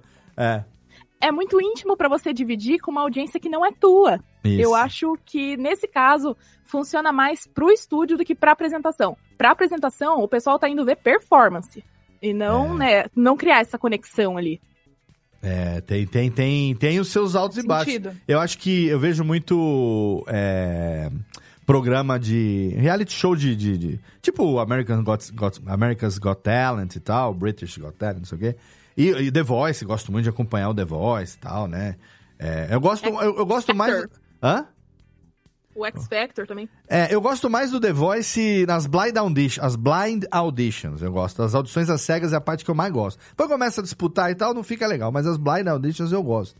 E eu gosto de ver, entendeu? A reação. É o react, né? A reação inicial ali Eu dos, dos caras, Uhum. né? E tal. E, e eu, eu gosto, eu gosto. Enfim. Aí, ligando com isso que a Lana tá falando, às vezes aparece alguém que vai e leva uma música autoral. E o cara tem que ter muita confiança na música autoral dele, porque o- nesse tipo de ambiente, quem tá lá pra julgar, o cara vai julgar com base em alguma referência. É, então, nem todo mundo que tá ali, sei lá, Sofia Vergara e não sei quem ali é especialista de música. Não é. Entendeu? Claro que no The Voice sim, mas. Entendeu? Você tem o júri artístico ali, né? Mesmo o Rowie. O, Ra o Rowie Mandel ainda tudo bem, o cara tá nessa aí fazendo, faz milênios. é, enfim. Mas você não tem uma base assim, tipo, é, o cara é especialista, vai julgar a voz. O cara vai ter uma referência, pô. Ele, vai, tem que ter uma base de, de, de comparação nesse tipo de programa, né? E aí você leva uma música autoral, tem que ter muita confiança para você poder é, fazer um negócio que conquiste, né? Então, às vezes acontece, aparecem uns fenômenos lá, emociona todo mundo. Então, eu não reconheci a música, ah, não, essa música é minha. Puta que pariu, quando vai, mas o cara já ganhou. Mas quando chega aí, ele já conquistou e tal. Mas é complicado, né? Você é, levar uma música autoral, porque se você vai apresentar uma música autoral num programa desse, certamente tem muita emoção envolvida. Não Sim. tem como desvencilhar uma coisa da outra, né? É, é. Eu, eu, eu acho, sei lá, eu, eu não, não, não gosto muito de, desses tipos de programa de. Não consigo assistir. Hum. Porque eu tenho um, um lance que é um problema, tá? Hum. É um problema sério. Chama vergonha alheia. É. E aí, cara. Aí eu passo mal às vezes, cara. Eu fico, Ah, não, mas- não, não, não, não, não vai. Ai, ai, meu Deus. eu não- ah, sabe, já não, não consigo assistir. E aí, é, mas falando da- das interpretações que, que, que realmente dos cantores bons e programas. Vai botar a cantores- Mari pra fazer react da bicha muda cantando Whitney Houston. Puta, não faz isso comigo, Burn, cara. burn, não, burn. as pessoas vão adorar o react, porque o react vai ser eu querendo morrer. Né? Vai Tipo, ser só o burn, burn, burn, burn. Meu Deus. Tem aquela- é aquele você, meu, vídeo. vo- você desenterrou um lance, velho. É do ídolos é do da- SBT. Nossa, é, é, muito... do, do começo da internet isso, velho. Aquilo lá, é, o ídolos do SBT, aquilo ali era muito trash, né? Então, Parabéns. Mas O rapazinho cantando Paula Fernandes é um que vive hate-free Nossa, na minha eu cabeça. quero ser pra Gosto muito você. daquele. Ah, não, cara. eu quero ser pra você, né? Betos, Betos ativo, vê. Brilhando sol. Quero ser pra você. Vocês lembram, lembram quando a, a Vanusa cantou o hino há 60 anos atrás? Sim, ouvi. Eu não ouvi até hoje. Ah, não, tem que. Que isso, mano. Eu não Tem- certas- hoje, eu não consigo ver. certas Ela coisas são tipo, instituições. Dos límpidos, não sei o que. Eu já, ah! É. Mas ali, mas ali ela tava calibrada, não tava, não? É. Não, ela tava. Não, mas aí eu fico, eu fico, eu fico mal, cara. Eu fico mal. Eu falo, não, nossa, pega a carreira da mulher, jogou no lixo. e? Risonho Meu Deus! límpido. Nossa. Risonho e límpido. Totalmente Nossa, fora. cara. Então, é, eu, e, e, assim, e esse lance também de competição me Hum. pega, sabe? É. Porque. É, é relativo, né? Ah, mano. É. Aí você vai botar pra competir, aí você pega tudo, tudo que a gente tá se esforçando tanto pra ensinar pras pessoas que, pô, música é expressão, é arte, todo mundo tem que Hum, curtir te e entendo, eu tal, mas você tem que pelo menos respeitar, entender que não existe parâmetro. Porque senão, ah, é sempre fulaninho é melhor. Por quê? Porque ele fez mais melisma. É. Como assim? E o que, que isso tem a ver? Combina com, com, com- a música, mas ela, né? Sabe? Então, assim, é, é, é parâmetros que vêm assim, né? E às vezes, exato, Ai, as pessoas pegam e botam. Você tem um que querem- agudo muito bom. Aí as pessoas acham que cantar bem é cantar agudo, por exemplo. É. Né? Vira um portfólio, Então- né? A música vira um portfólio. Isso, não, Querem vira tudo na música. Isso, eles Na colocam tudo. É. Tudo dentro de um negócio só, e aí vira um, né? Você- Chega um momento que você nem sabe qual é a melodia original, né? Porque a pessoa tá, tipo, tão ornamentando mil coisas ali e tal. Exato. As pessoas têm Sofrendo. que se agarrar à simplicidade do falsete da MC Melody. Nossa. A simplicidade eu já discordo, porque aquilo ali não é simples nem um pouco de se fazer. É, cara. Olha. Mas tem, um- tem, o Mariano tem, tem um lance que alguns artistas é, que não, não são cantores originalmente, né? Eles às vezes não cantam tão, tão afinados, às vezes são bastante desafinados, mas acaba virando uma marca, assim, tipo, por exemplo, sei lá, Engenheiros do Havaí, eu ouço o Humberto cantando e ele é muito desafinado em muitos pontos, mas ele é desafinado nos mesmos pontos a vida toda e meio que é o jeito do Humberto cantar, entendeu? Cara, é, sabe quem é o, o cúmulo da, da- da desafinação? Só que o cara é um gênio. Herbert Viana. Obrigada. É ele. Herbert Herbert Viana é um gênio. Herbert é um Viana- músico maravilhoso. Herbert ele passa Viana emoção? não Passa, cara. Mas ele é afinado? Nem um pouco. Ele canta sem cantar, Herbert Viana. Ele mesmo já falou isso. Não era pra ele ser o vocalista É, da banda. Ele sim. já falou na entrevista que não era. Um dos três tinha que cantar, eu era o menos pior. Me botaram lá. E aí virou marca registrada, aquela voz meio rouca, É. aquele grave, aquela, aquele blazer, né? É porque ele pegou essas bandas de pop rock dos anos 80, rock dos rock, não vou chamar de pop rock, banda de rock dos anos 80, rock nacional. O de Pega- Ouro Preto também. De Ouro Preto. Acho que entra nessa categoria. Pegaram uma época que era muito bom. Pegar a época que, que biquíni cavadão. Putz, Esses caras, sabe, era só movimento e letra e psicodelia, entendeu? E o Herbert Viana pegou essa época do óculos, aquela coisa toda, sabe, de chacrinha que o cara ia tocar com um prato e um tambor e um teclado desconectado e É, total. Entendeu? E ficava ali só no playback com um prato, um tambor. Aí o cara ia com e um- aquele. como é que chama? um o, aquele teclado guitarra, Teclado assim, né? guitarra, famosíssimo teclado guitarra. E um coisa desconectado e só no, no coisa, cara. O Rich. Mano, Globo de Ouro. O, o, o lance é que, na verdade, né, você pega, tipo, 80 pra frente, assim, eu acho que Uhum. Léo vai poder falar muito melhor do que eu, assim, né, sobre o almanaque da música aí. Mas é. Não, eu só é, sou é, mais velho, Cara, é, é, muitos artistas, e a gente tá, tá falando do, do nacional, mas você pega internacionalmente, que tipo, e aí pra, pra provar, né, que música é mais uma, uma expressão, ela é o que uma comunicação, ela, ela tem um, um negócio ali Uhum. feito pra te pegar e não quer dizer que vai ser virtuosa. Não Isso. quer dizer que tecnicamente ela. Não, cara.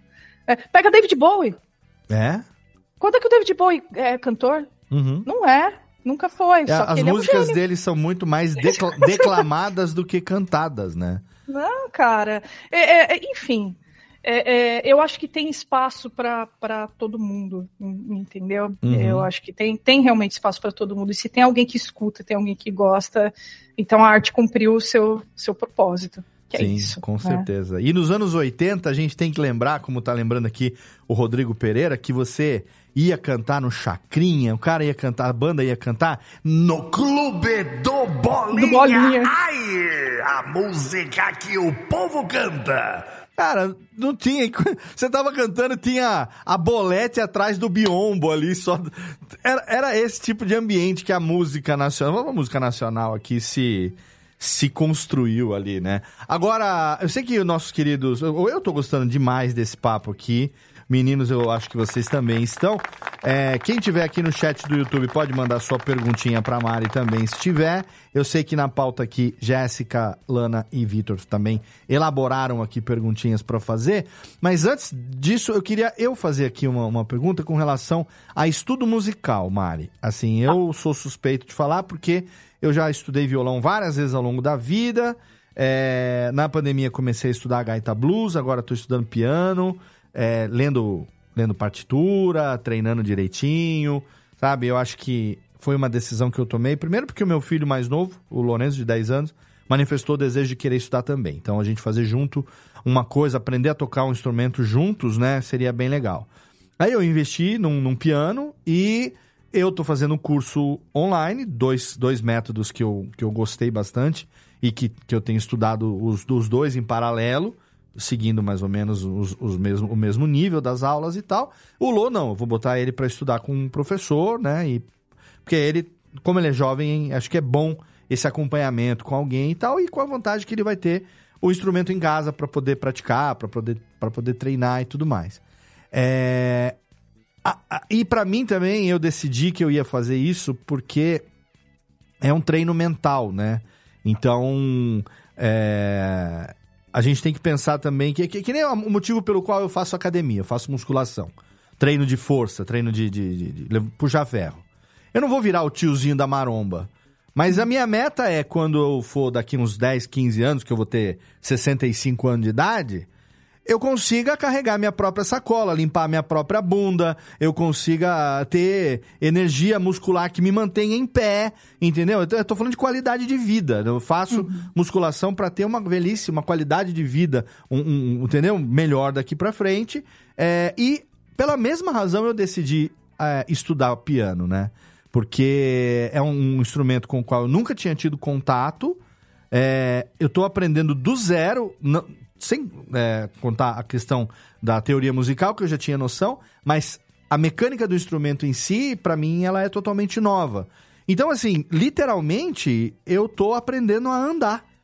De novo, eu tô começando um negócio do zero, que, no meu entender, vai me ajudar a ter, hum, sabe, a cabeça boa, porque é memorização, tem muita questão de, de, de, é, memória muscular, você treinar o seu cérebro a fazer as coisas diferentes. Parece que não, a gente digita, a gente é, digita no celular, a gente dirige, a gente faz um monte de coisa, mas se você tem uma atividade nova que exige que as mãos façam coisas distintas e o Uhum. cérebro pense nas duas ao mesmo tempo, nossa, é, eu me sinto um aleijado em determinados exercícios porque eu tô tendo que aprender a andar de novo. É, é- é louco isso.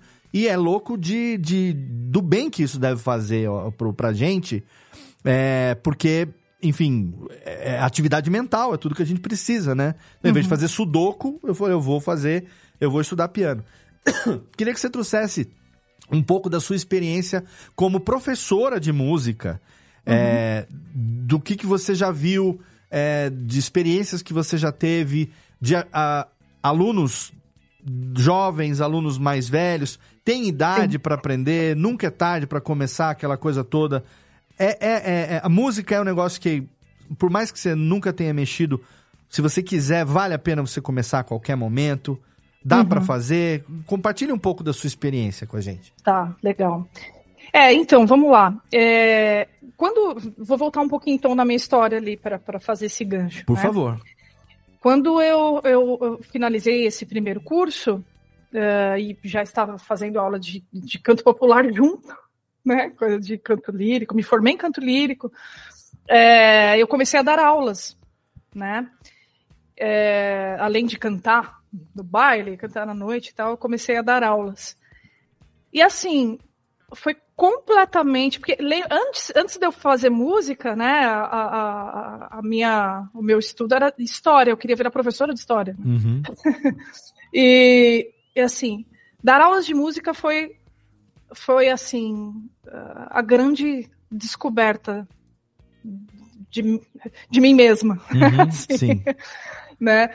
Uma autodescoberta no sentido de, cara, é sensacional você fazer parte da mudança da vida de alguém. Isso é muito especial, muito.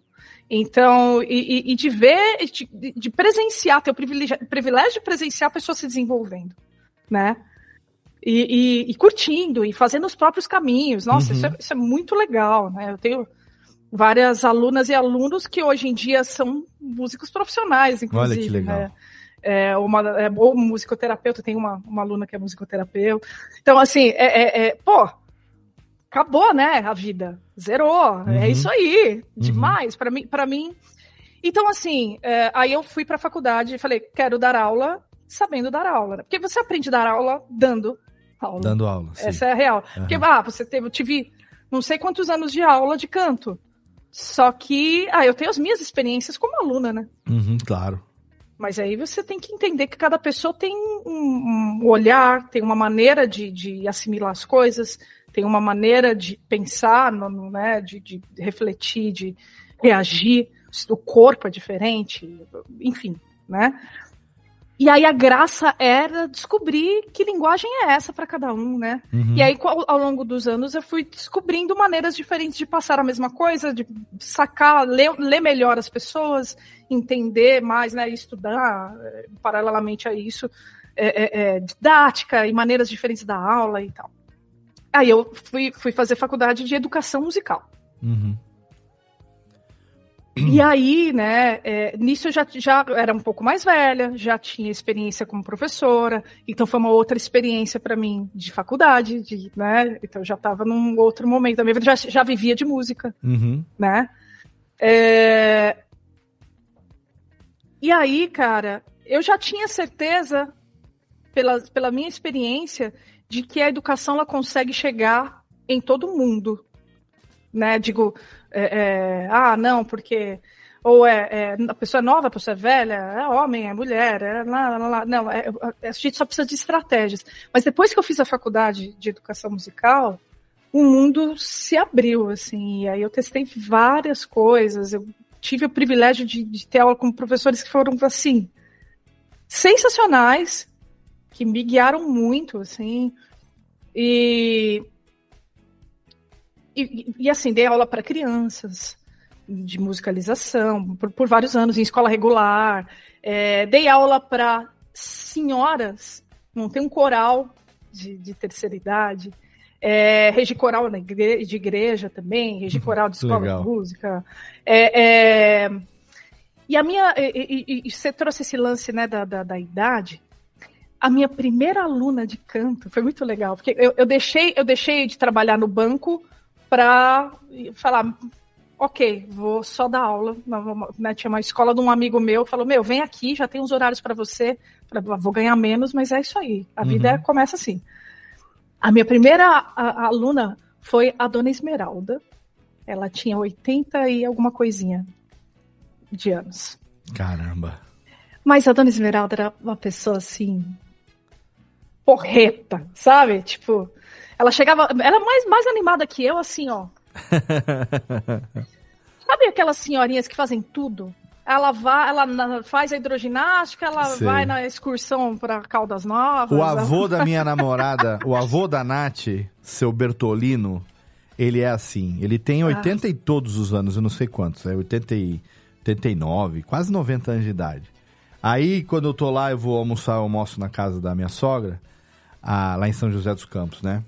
Aí, seu Bertô acaba de almoçar, tá lá ele de short, camiseta, amarrando tênis, camiseta da Casa do Idoso. Casa do idoso. Seu Bertô, e aí? Ah, hoje tem três atividades. Vou fazer uma a- alongamento, hidroginástica e no final da tarde, zumba. Zumba! Ele tá com a camiseta. A- aí a- a- ele tava indo embora, a gente foi almoçar. A Ná, a Ná virou pra mim e falou assim: amor, olha a camiseta. A hora que ele tá saindo na porta, tá lá escrito. Time Zumba, não sei o que, assim. é, Zumba, equipe Zumba. É Zumba, o Zuki. Eu não sei, é Zumba, acho que é Zumba, né? É, É Zumba, o dança, ritmo? é Zumba. É, Zumba, dança, né? E ele falou, não, ele me chama de senhor. O senhor sabe que eu- hoje tem só três atividades, vou fazer alongamento, uma hidroginástica e no fim do dia uma zumba. Que legal. É, faz um alongamento antes, né? Quer dizer que. né? Ah, não, Meu, seu Bertolino vocês- tá ali, ó. As- Eles dão de 20 a 0 em nós. Não, e, e assim, e, e Dona Esmeralda me ensinou assim. Pra caramba, né? Porque ela foi minha primeira aluna. E eu falei isso pra ela, né? Então, eu, eu imagino, né? Muitas vezes eu imaginei hoje, assim, do tipo, mano, imagina essa senhora entrando na sala vendo aquela criança ali, né? Tipo, querendo dar aula de canto pra ela, né? Foi- cara, não, mas foi demais. Que legal, Foi demais. que experiência porque foda. a dona Esmeralda, tudo que eu pedia, e isso é raro, hein? Pra quem dá aula sabe disso. Tudo que eu pedia, ela fazia. Ela estudava em casa, ela praticava a semana inteira, ela voltava. Então, assim, isso nunca acontece. tá? e, e, e aí, deu pra começar a presenciar a evolução de Dona Esmeralda, porque ela, e não é assim, zero mérito meu, é, é mérito dela porque ela era muito interessada. Uhum. Então aí ela sempre trazia, ela, olha, essa semana eu fiz, viu, Mariana, e tal, e eu senti isso, isso, isso. Falei, ah, deixa eu ver aí e tal. Aí ela fazia, pô, é a postura assim, assim. E, e o negócio desenrolava. Com e aí ela, ela começou fazia- a cantar no ela coral. Ela falou, ah, eu gostei tanto da aula de canto, vou cantar no coral, não sei o quê. Enfim, é, é, me inspirou muito, né? E assim como ela, eu tive outras experiências também com diversos casos. Uhum. É, que tem pessoas com barreiras emocionais, mentais. Tem, né? Uhum. É, é, é, de tipo, né? Que, eu tive de aluno, né? No caso, alunas, chorando. Nossa. Começa a cantar, chora, porque entra em contato com a própria voz. A voz é um negócio muito íntimo, as pessoas É. não estão, às vezes, muito acostumadas a soltar. A gente se não é ouvir. treinado a se ouvir também, né? Exato. Então, assim, né, lidar com, com, com isso é, é- é realmente muito especial. Uhum. E foi o caminho que eu, que eu, que eu escolhi, assim, e, e que eu acredito, assim, muito. Que legal. É, é, eu escolhi a- a- acreditar no ensino porque eu vi essa- essas coisas acontecendo na minha frente por muitas e mu- repetidas vezes. Pessoas desafinadas. Sim. Então tem essa, né? Tem esse. Porque cantar tem isso, né? Tem pessoas que, que, que acham, ah, quem canta, canta, né? Mas só desafina quem canta, né? Tem isso também. Não, mas tem, tem pessoas que acham que pra cantar tem que ter o dom, Então, sabe? não, se, você não, não se arrisca a cantar, você não desafina, né? Então, e, e- que acha que é uma coisa inata e tal. Então, assim, a- a- a- e eu costumo falar que, é, assim como qualquer outra coisa, qualquer outra habilidade, sei lá, você aprender a tricotar, sei lá, Uhum, né, qualquer uhum. coisa. É, existem, existem pessoas que têm facilitadores. Sim. Tem pessoas que, de repente, ah, tem um- uma manualidade ali melhor, né? Então, Sim. beleza, resolve mais fácil. Mesma coisa com o corpo na hora de cantar, tem pessoas que, tá, que- tem pessoas que têm o ouvido um pouquinho mais treinado ao longo da vida, mesmo que inconscientemente, tá? Claro. Então, O, o ouvido ele é treinado desde sempre, né? A gente escuta, reconhece, né? E dependendo do ambiente que você foi se desenvolvendo, ele, ele é treinado, né? Então, assim, é, e tem pessoas que não, Uhum. né? Então, assim, é, é, como qualquer coisa, tem essa- essas habilidades que vêm com você, né? Os facilitadores. Não quer dizer que você já sabe, você já nasce sabendo. Com certeza. E é, é, todas essas pessoas conseguem aprender. As pessoas que não têm o facilitador, que não há, não tem facilidade, às vezes tem dificuldade para fazer, às vezes, olha só, falo de cadeira, isso aí. Às vezes eles se desenvolvem mais do que vem um aluno que já tem uma facilidade, só que é acomodado. Exato. Porque exa- exatamente porque já, ah, já, já isso aí eu consigo fazer É. e tal, e aí não se esforça. É que nem o E aluno. às vezes- O aluno inteligente é preguiçoso. O que não é tão inteligente tem que se esforçar o dobro para poder conseguir, né? É, o- a- a- eu vi isso muito acontecer. Eu dou aula de, de treinamento auditivo também, né? Percepção Uhum. melódica e harmônica, que é minha paixão. E, cara, lá você vê batata. Você vê o lance acontecendo à sua frente. As pessoas, tipo, aprendendo a ouvir afinado, né? Agora que a música entender Dot... padrões sonoros. E aí, e aí começa a afinar vocalmente. Agora né? que a música Dot acabou, você vai dar aula particular? Ou Sim. Tá no seu... ou Você continua dando dar aula particular? Porque eu sei que você trabalha lá com o pessoal da Lura e tal, né? Trabalho. Então, É, mas não, você- não, sobra tempo então, não- você dar aula de música particular? Então, por isso, eu, eu abri é, recentemente alguns horáriozinhos, né? Exatamente porque a minha agenda é complicada. Hum. Alguns horáriozinhos. Mas é, é, eu fiquei um tempão sem dar aula particular. É, Tem vaga ainda para aluno novo? Tem, claro. Oba. Mas assim, eu fiquei um tempão sem dar aula particular, porque.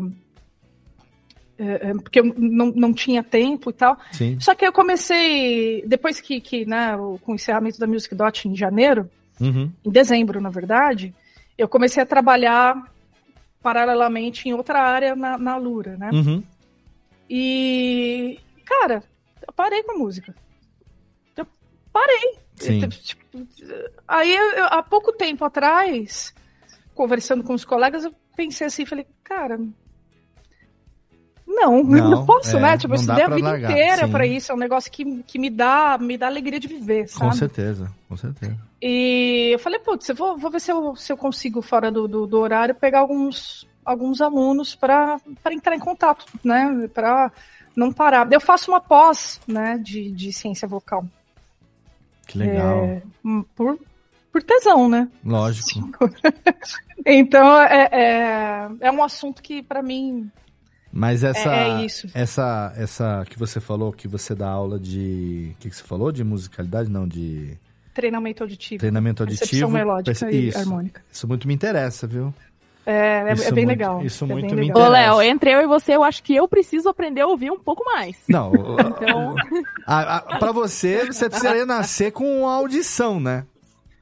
É diferente, né? Teria que fazer um, um transplante de cóclea pra poder. A, a Lana é surda, não sei se você sabe, Mari, mas Eu não a sei se eu Lana. posso estar rindo disso, bicho, mas é a Lana. Mas ela fala, eu sou surda, não, não escuto. Ela tem, entendeu? Ela tem um, um dos ouvidos dela é cego, então é isso que acontece. É mesmo? É mesmo. Olha, sabia. Ela tem audição baixa, ba- baixa, baixa audição, né? Em- nos dois ouvidos, né? Níveis. é, isso. Eu sou praticamente monoauditiva. É, esse ouvido aqui, ele quase não funciona. Esse funciona um pouquinho melhor, mas ele tem seus defeitos também. Ele tá sempre Entendi, bêbado, esse aqui tá sempre bêbado, esse aqui. É, Ó, quero aproveitar aqui pra mandar agradecimento pro Isal, que mandou um superchat pra gente aqui. E ele pergunta, Mari, aqui é a pergunta do ouvinte, né? Tem prioridade.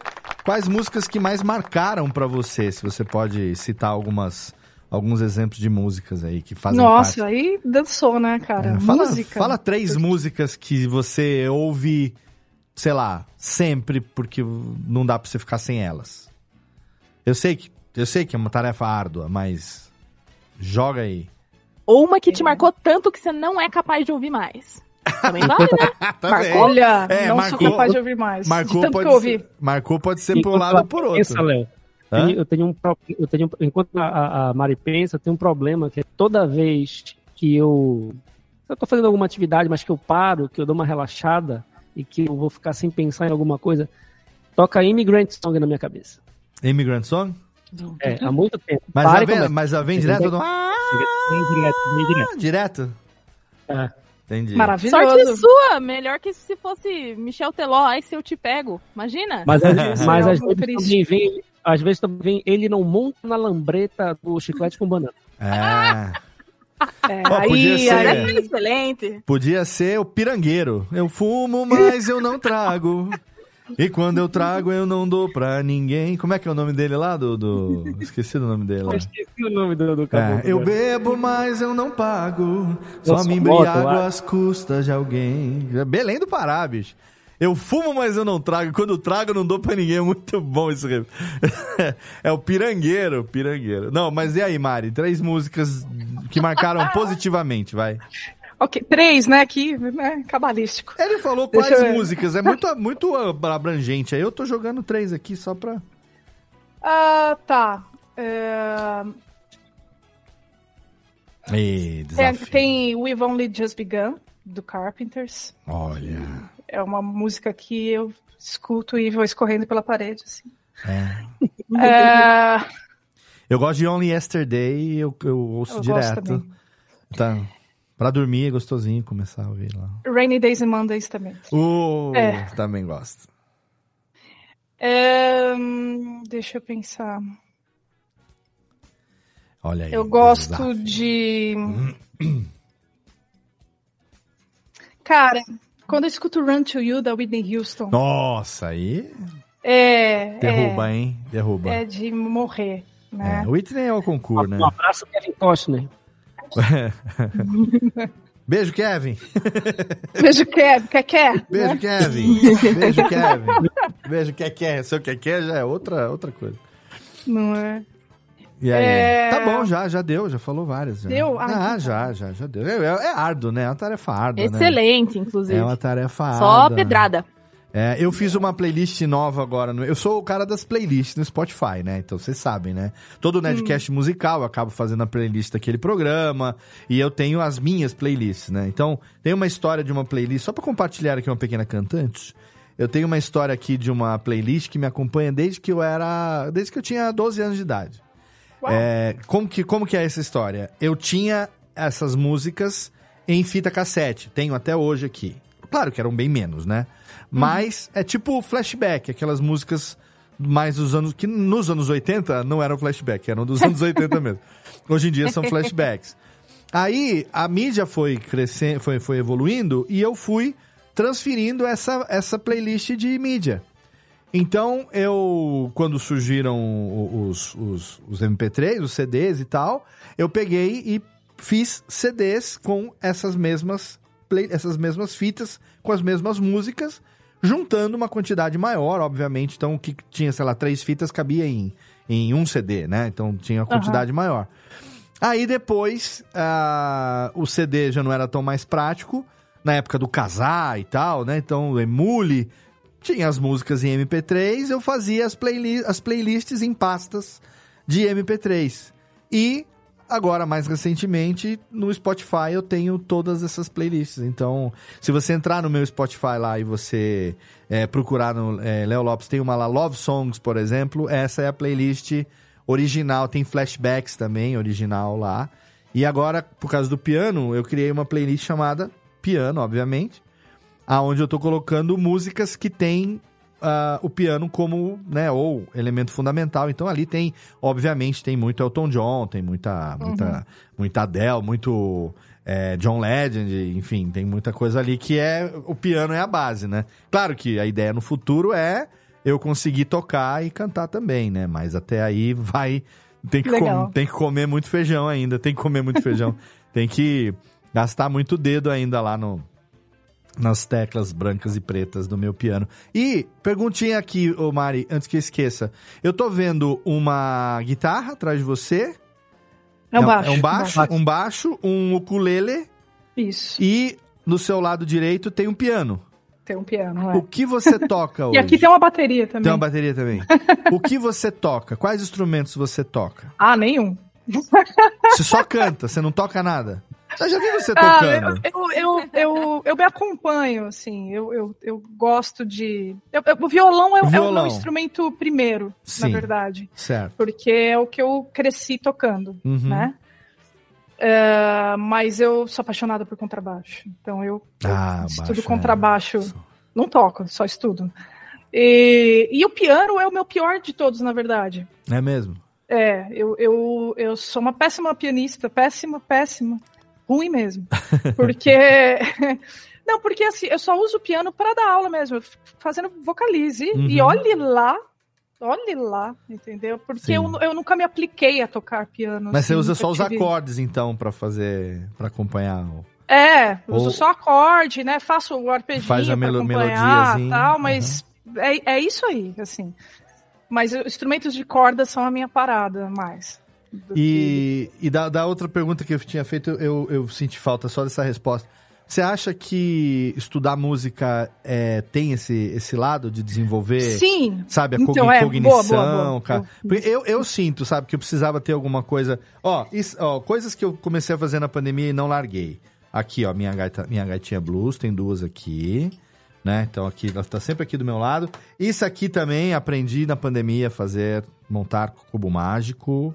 Ah, que legal. Aprendi também. Tenho dois aqui do lado. Tudo meu é de dois sempre aqui. Então eu tenho dois cubos mágicos, duas gaitas. Piano só um, vou- não vou ter dois. Por Ah, enquanto não.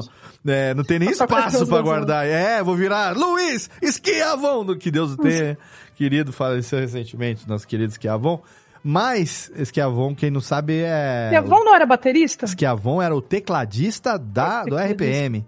Ah, Ele era tá. o tecladista, o cara dos arranjos do RPM. É, mas essas atividades todas é no sentido de aprender coisa nova, né? Então o cubo mágico é uma coisa que eu quis aprender, né? É, é, teve uma época que, come, que eu comecei a estudar mágica com cartas. Porra, eu- e eu, caio de cabeça naquilo. Cubo mágico, caio de cabeça naquilo, sabe? Então eu, eu vou aprendendo aquilo. E o, o piano foi uma das coisas que eu falei, ah, é uma coisa que eu pretendo levar pra vida.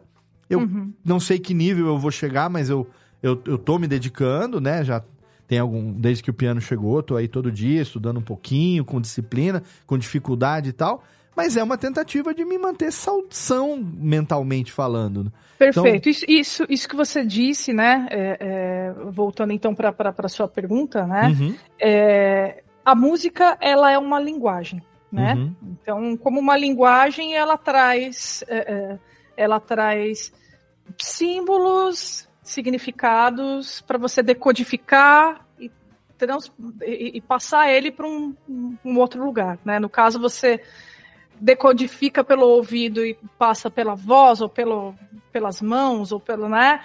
Ou pelo lendo, né? Também que aí é a fluência de identificando símbolos, transformando eles em outra outra coisa, né? Em sons e tal. Então assim, é, é- é- tem muita prática de lógica e desenvolvimento mental, né? É, e, e- e com toda certeza esse, esse, essa prática dessas novas novos caminhos neurais que você tem que desenvolver, né? Essas sinapses acontecendo, com certeza a- a- ajudam a, a você ficar mais afiado de uma maneira geral. Uhum. Não tenho a menor dúvida disso, né? Assim como é, é, só assim como a gente fala, ah, pô, aprender uma outra língua ajuda você também, né? A, a, a- ganhar mais, né? é, é, mais essa questão mental, né? Mais essa, ficar mais saudável, né? No raciocínio e tal. A música, eu acho que é isso plus, Uhum. né? Mais você ter coordenação, você trabalhar é, é, é, o lance do ouvir, identificar, reconhecer, né? Não é Tipo, fácil, não. Nossa. enfim, né? E de uma maneira estética diferente, de uma maneira artística, porque não é só ouvir ou reconhecer, mas é criar coisas com, com aquela linguagem, né?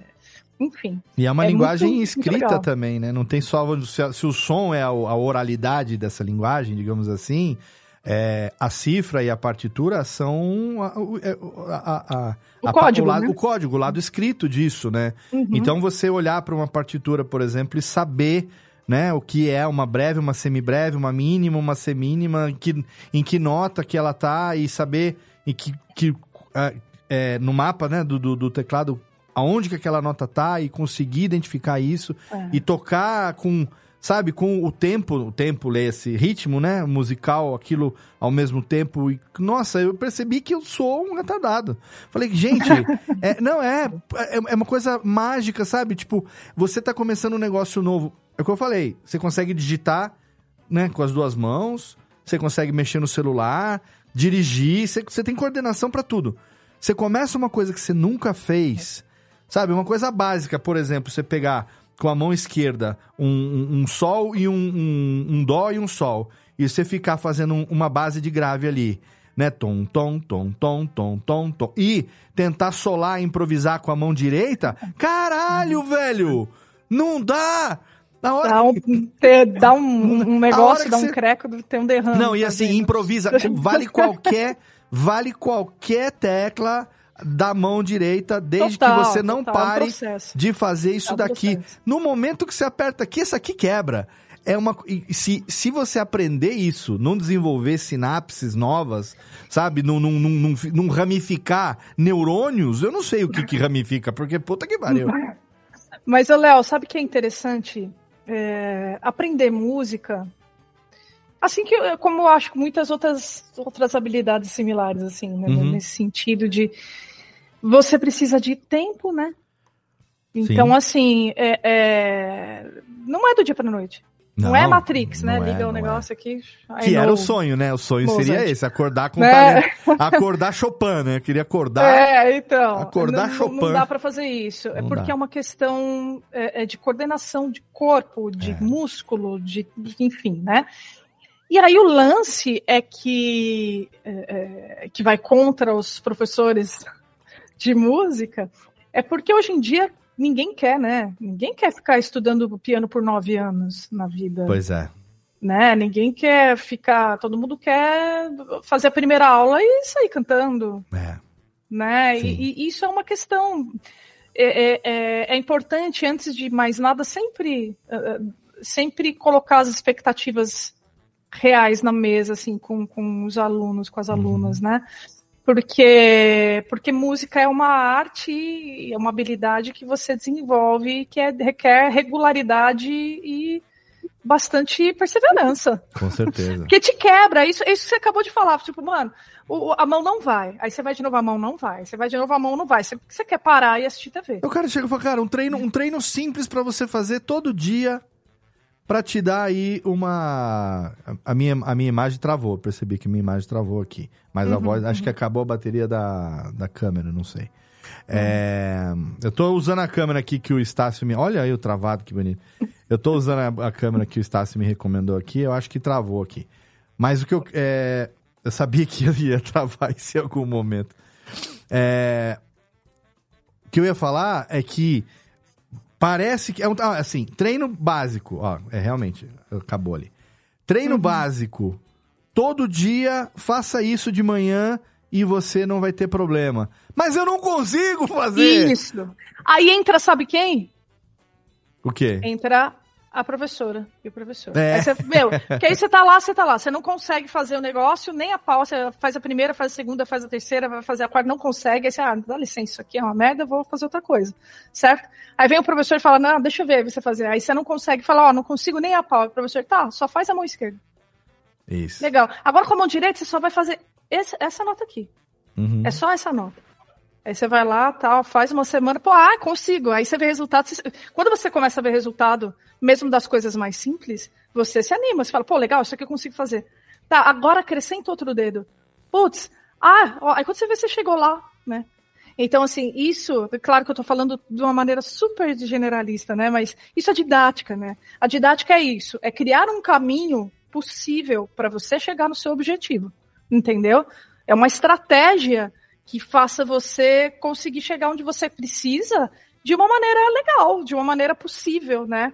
Então, quando tem um professor, ah, esse professor aqui, ele é, ele é ótimo, ele passa todas as coisas, eu não consigo fazer, então ele é horrível, ele é péssimo, ele é um péssimo professor. É, ah, porque ele passa coisa difícil. Não, se tá passando coisa difícil, quer dizer que ele é ruim. né? tem, que, tem que ser fácil Sim. E tem que continuar, né? Sempre tem um desafio novo, claro que tem, mas algo que você consiga resolver, né? Até, até você começar a evoluir, evoluir, evoluir, evoluir. Então, é, é- é- a, a arte do professor é conseguir quebrar essas tarefas em mini tarefas e, e- entender, ligar elas de uma maneira que, que elas façam sentido e cons- consigam evoluir até um objetivo, entendeu? É, isso foi muito mágico, porque eu tava fazendo, tentando fazer esse exercício de mão direita, esquerda e, e de improvisar e tal, pra poder exercitar, o exercício tipo matinal, 10 minutos e tal, né? Eu falei, cara, eu não consigo fazer isso. Aí, num dos, dos cursos que eu comprei, do, do, do Vaz Lemes, ele falou assim: agora a gente vai fazer um exercício aqui para duas mãos. Aí ele trouxe o quê? Ele trouxe método. Aí ele é, era um exercício de tempo, então a gente aprendeu a ler, clave de sol, clave de fá, identificou as notas, e aí ele começou. Então agora a gente vai tocar a nota, identificar a nota e tocar ela no tempo certo, breve, semibreve, mínimo, dependendo do tempo, né? Com quatro, tempo de, de, de, de- de quatro, quatro batidas, sei lá. Quaternado. Quaternado. E aí, aí é outra mágica, porque aí eu já tô lendo ali, eu sei qual é a nota que eu vou tocar, e aí eu tô com uma mão, mas elas estão alternadas. Ah, aí já melhorou, né? Aí lá no fácil. final, junta as duas. A princípio, tocando a mesma coisa em notas oitavas separadas. O Aham. outro exercício, uma mão já vai tocar uma coisa, a outra mão já vai tocar outra. O professor trouxe o método para começar a exercitar algo que é totalmente novo para esse cachola velha aqui. Ó, a Jessiquinha tá precisando sair agora às 10h30, ela tem um hard stop, como dizem na tecnologia. Então a gente vai se despedir de Jéssica Dalcinho, meu bem. Jéssica. É, na verdade, sim. é, eu até, até posso ficar um pouquinho mais se for. É que a gente não sabe até onde vai o programa, né? Não, a gente tá indo daqui a pouco. Estamos já encerrando, é 10 minutinhos já passamos na régua. Ah, não, então, então eu fico. Então. É É, surgiu não. um assunto de extrema complexidade aqui. Não, da mas, se, mas, mas vai lá, vai lá, fica tranquila, vai resolver lá, tá tranquilo. Não, não. Prioridades eu faço questão de continuar. Se, é se, se a gente vai até daqui a Vamos. pouquinho, aí eu fico. Vamos, então vamos aproveitar que você tá e faça, se você tiver, a sua perguntinha É, para a a, a minha pergunta, em certa medida, ela foi respondida, porque eu queria trazer, eu- eu- enfim, eu queria trazer a coisa da ideia de mercantilização da música, quando ela passa a seguir uma fórmula que é, entre aspas, muitas aspas, garantia de sucesso de uma determinada coisa do momento. Uhum. Aí, é sertanejo universitário, aí martela, martela, martela. Só que, do meu ponto de vista, é, eu, eu percebo que isso, em certa medida, já foi respondido, porque existe a palavra aí que já foi usada tantas vezes, uma certa magia na música. E por mais que alguma coisa tenha sido pensada para ser um produto, ela chega em pessoas reais que sentem coisas e que dialogam com essas composições de alguma forma. E isso faz com que a música seja especial. Não interessa se, se ela foi criada com um propósito e tal, mas ela, por trazer a, tudo que a música é, essa mudança de estado mental, às vezes pode ser para dor de corno, não tem problema. A pessoa que está ouvindo talvez esteja querendo sentir exatamente isso naquele momento. Perfeito. Né? É o que ela Perfeito. precisa, né? Muito bem, isso mesmo. Isso mesmo, Jéssica. Super legal. Eu E- e- foi respondido. Pô, demais. É, é isso aí, eu, eu- acho, né? Mas eu- tem um lance também, é, é, a gente fica muito resistente a fórmulas, mas as fórmulas elas estão aí para isso mesmo, para elas, elas se é, é, é, se queimarem de tanto existir e se transformarem em outras coisas. É, Esses ciclos acontecem desde o começo da música, né? Ah, pega lá, sei lá, pega barroco, classicismo, romantismo. Eles são, eles são, hoje a gente consegue classificar eles como períodos históricos musicais, exatamente Mas é posteriori, né? Isso, né? Sempre depois, né? Mas exatamente porque tem característica que une eles. Essa era a fórmula mágica do momento musical lá. Você entendeu? A moda era essa. Então, assim, é- é- é, a música faz parte do tempo dela. Né? Se você gosta ou não é uma outra história, mas você pode ter certeza que ela faz parte do tempo dela e ela está conversando com as pessoas do tempo dela, né? Então é, é- é- eu acho que é isso mesmo, Jéssica. Muito legal. Fantástico. E eu fiquei fantástico. pensativa aqui, eu acho, é, ainda bem que eu não sabia, eu não me dei conta, enfim, que você tava naquele karaokê lá, eu acho que eu não ia ter cantado. É muita pressão, tá vendo que eu falo da É pressão? muita pressão. É muita pressão, muita pressão, não pode fazer isso não. Menina Laninha, tem perguntinha, derradeirinha? Oh, eu tenho, Léo. Eu tenho duas perguntas. Uma mais simples de responder que a outra, eu acho. Hum, a ver. primeira é: você sabe qual foi assim o seu ponto de virada de saber que a música ia influenciar o que se tornou a sua personalidade como ela é hoje em dia? Porque eu já tive esse pensamento sobre mim e eu consegui chegar a uma conclusão de qual foi o meu ponto de virada, assim. Mas você sabe qual foi o momento que você pensou não? É, foi aquele momento ali que a minha vida começou a tender pra música. Cara, é, e, a gente só vê isso depois também, né? A gente consegue Aham, olhar pra trás e tal. Quando eu era pequena, o meu pai, ele, como eu disse, ele tocava violão, né? E eu cantava carinhoso, porque é, é, passava música no. Tinha um comercial há, há 92 anos atrás do. Do Danone, não. Danoninho, É. é. Meu coração. Que- exatamente, Cha- Chambinho. acho que era o nome. Chambinho, é isso, isso, do Chambinho. Que ele tinha o formato de um É, coraçãozinho, é. isso aí. E aí ele viu eu cantando o refrão lá do, do comercial e ele me ensinou, ele me ensinou a música inteira. E tocava no violão, tá? E ele frequentava roda de seresta, de, sabe? Ele, Ah, que legal. é, é. E ele começou a me levar pra cantar, e todo mundo, né, e, tipo, aquele totoquinho de 5 anos de idade cantando. Uhum. Ah, né? E, e aí o pessoal pirava, achava super legal. A partir daquele momento, e, e olha como é o comportamental mesmo, é um lance comportamental. Eu me reconheci como cantora, porque, pô, que legal, eu tô cantando e, t- todo mundo aplaude, quer dizer que aí, essa é a minha função no mundo aqui. É uma coisa que eu consigo fazer, eu sei fazer isso. Uhum. Olha só. Estímulo. Por isso foi que uma é, coisa. foi uma coisa percebida bem pitoquinha mesmo, né? Um negócio Sim, que você mas- percebe de forma infantil. Isso! Não, é do, do tipo, ah, sempre quando eu faço isso é legal. As pessoas, né, gostam de mim fazendo isso, né? E um monte de criança aprende e é estimulada a fazer outras coisas por conta disso. É o reconhecimento, né? Do tipo, Uhum. ah, é, ou anda de skate, ou pinta, ou faz qualquer outra coisa, né? Por isso que precisa fomentar, entendeu? Porque Uhum. foi o input inicial, graças ao meu pai, foi o input inicial que me fez ser quem eu sou hoje. Claro, podia ter coisas na vida que me puxassem para outros lugares, como tiveram, só que foi a, a sementinha plantada ali, entendeu? Que excelente. Então foi bem cedo que você viu esse teu ponto de virada, assim, não, não. Música é um negócio que, que é pra mim, assim. É que o que eu gosto de fazer, eu, eu, eu me sinto, sinto prazer em fazer, entendeu? Então acho que é, é isso. E tipo, ah, ah, cara, tan- é, é- é tanto prazer em fazer que quando, quando eu tava só trabalhando com isso mesmo, né? Tipo, mergulhar como eu fiquei 20 anos, né? É, é, dava o final de semana que a gente não ia trabalhar e tal, o que, que a gente ia fazer? Ia tocar. É, é isso. Então, é, então, então assim, sei lá, é um, é um negócio que a gente começa a se aprofundar, né? Enfim, Uhum, se total. encontrar, né?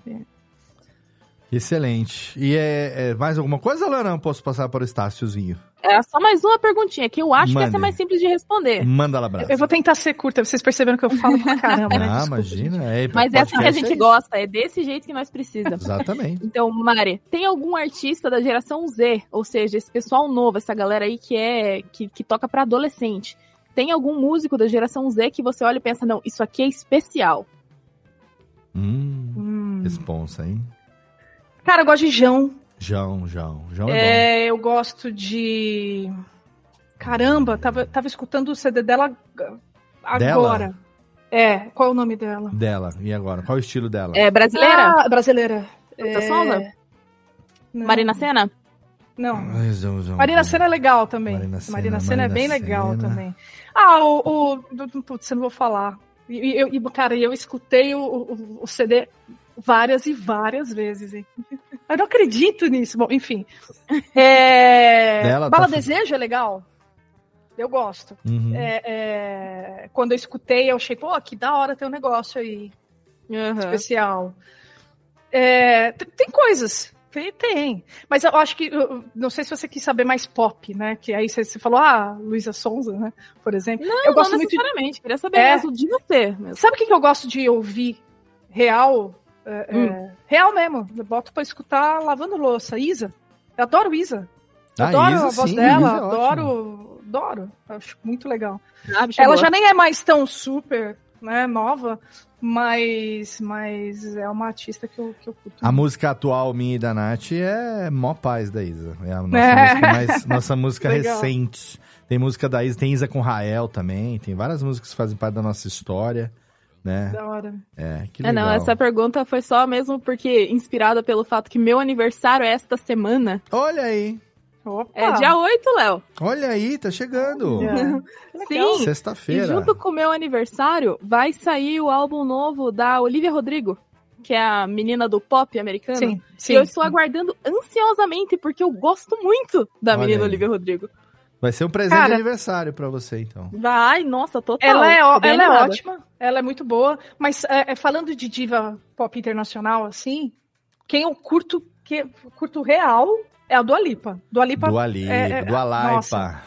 Eu acho que o, o, o- lance que ela, que ela pegou pra ela, desde dois CDs atrás, assim, que é, é- que é trazer essa sonoridade um pouco mais vintage, assim, né? Desde o Future mais Nostalgia, R&B, né? assim. É, cara, é muito, muito, muito bom. É muito bom. Eu, adoro. Eu, quando, junto, quando eu descobri aquela música que juntou Dua Lipa e Elton John, fiquei maluco. Nossa, eles fizeram essa aí né? Cara, é non-stop na minha cabeça. Quando toca, na, quando toca na minha playlist, a gente fica ouvindo no loop lá, né? Think it's gonna be a long... Muito Você bom. sabe por que, que eu fico triste quando escuto essa música? Porque Sacrifice é uma das minhas músicas favoritas. É, ele mistura duas. do Elton John, assim, Sim. de, de pequenininha. Eu lembro, me, me vejo pequenininha no banco de trás do carro do meu pai, assim, tocando Alpha FM, tocando Sacrifice, assim. Sim. E, é, é, e aí essa música, ela, ela não vai, né? É. Ela começa só, e aí ela para Sacrifice e começa a entrar Rocket Isso. Band, e eu fico... Ah, Isso. É, é, é um mix, né? É um mix. É um mix da loucura. mas é muito bom, é muito bom. Eu gosto. Menino Vitor Estácio chegou atrasado, mas está aqui, firme e forte. Mande sua pergunta derradeira para a Mari. Inclusive, uma das questões que eu estava tratando com o meu terapeuta foi o fato de eu ter largado a, a banda e ser um problema de ter reduzido bastante a minha capacidade criativa, né? Tô sentindo falta, mas que que não voltarei. O que, que você tocava na banda? Eu fazia cosplay de guitarrista. Cosplay de guitarrista. Muito bem, muito bem. E aí, perguntinha?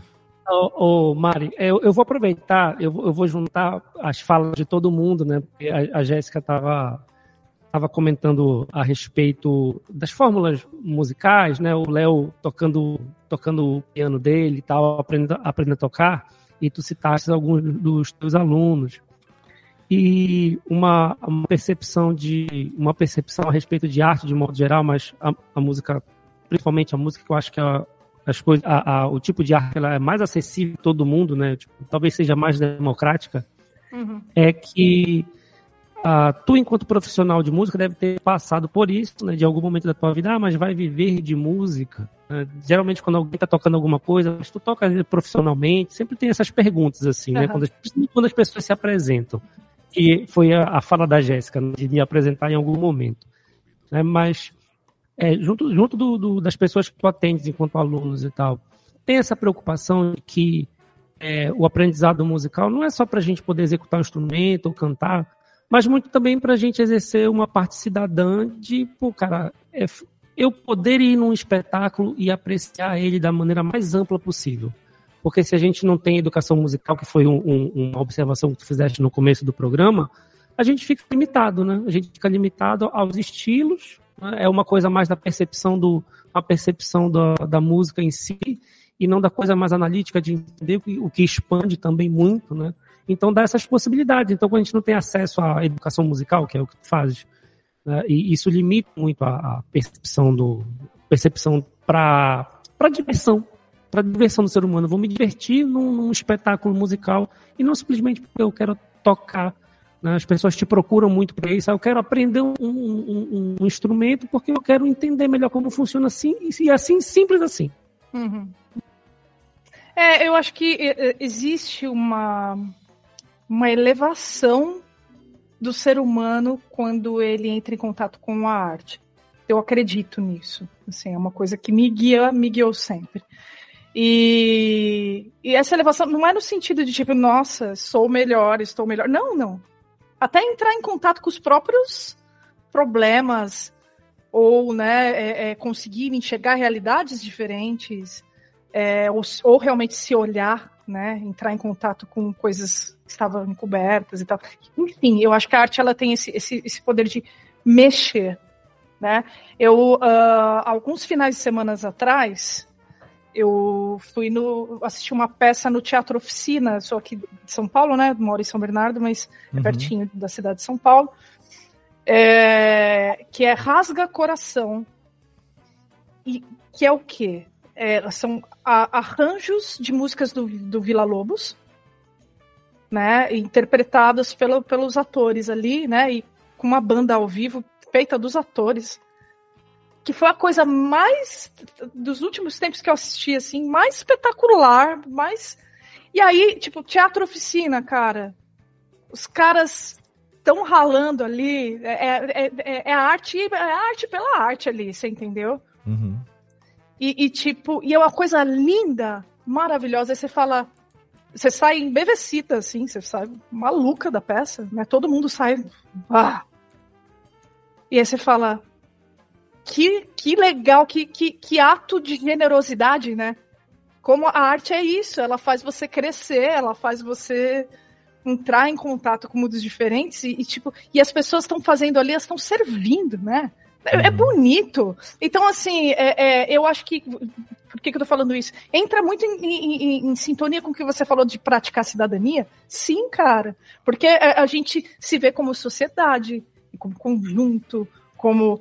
Enfim, né? A arte ela tem esse, esse poder de, de fazer você enxergar todas essas nuances é, é, é, é, que muitas vezes a gente, né, no dia a dia, a gente vai ficando cada vez mais, é, é mais fechado, mais, né, uhum. né, mais preso. Então a arte sai para soltar, para você enxergar ao seu redor, para você entrar em contato com o seu íntimo, para você, enfim.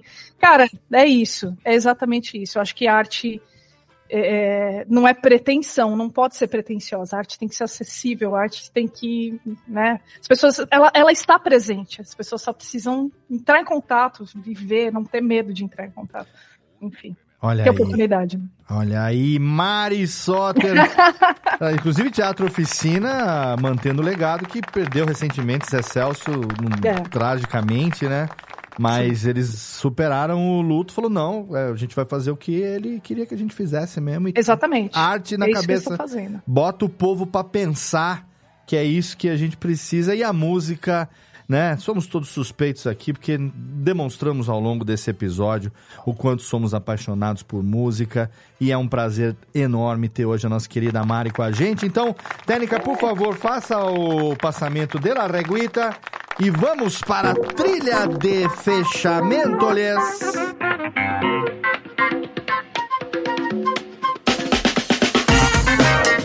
Totalmente sensacional, sensacional. Quero despedir aqui, em primeiro lugar, da menina que já está correndo para resolver, sabe Deus o que? Tomara que esteja tudo bem. Menina Jessiquinha, obrigado pela participação. Vá Muito lá obrigado. descascar o seu pepino. Muito obrigada aí, Léo. Mariana, pela aula. Tivemos aí uma aula com a Prof. Mari, então. Ah. Exatamente. Uma aula em forma de podcast. Muito obrigado. Obrigado demais. Dê notícia lá pra gente saber que tá tudo bem, tá? Por favor, lá no nosso grupo. Tá bom? Mande beijo Amém. para Evandro, para Helena. Obrigado, menina Jéssica. Obrigado também. Beijo aí filhotes, pra Nath. Pode beijo deixar. Valeu, valeu. Obrigado também, menina Lana Vanilex, diretamente de Curitiba. Está aí mais uma vez participando hoje, por participação musical hoje, Laninha. Aí na. Finalmente! Eu tava é? esperando por isso há vários episódios. Exatamente. É um arremate que né, não podia ser melhor do que conversar com a Mari hoje aqui. Obrigado por estar com a Nem gente nesse momento delícia, viu? Eu é que agradeço o Léo, agradeço o Vitor e agradeço também a Mari por todos os seus insights e pela conversa que foi incrível. Muito obrigado. Obrigado a você, que legal. Obrigado também diretamente de Belém do Pará, o menino que não verei em breve porque minha viagem para Belém foi cancelada Menino Vitor Estácio, não vamos para Belém. Marcamos toca. Subestimamos a capacidade do Sírio de Nazaré de esgotar qualquer lugar possível de se hospedar em Belém do Pará. E É, cancelamos Já a cantei no viagem. Sírio, hein? Olha aí.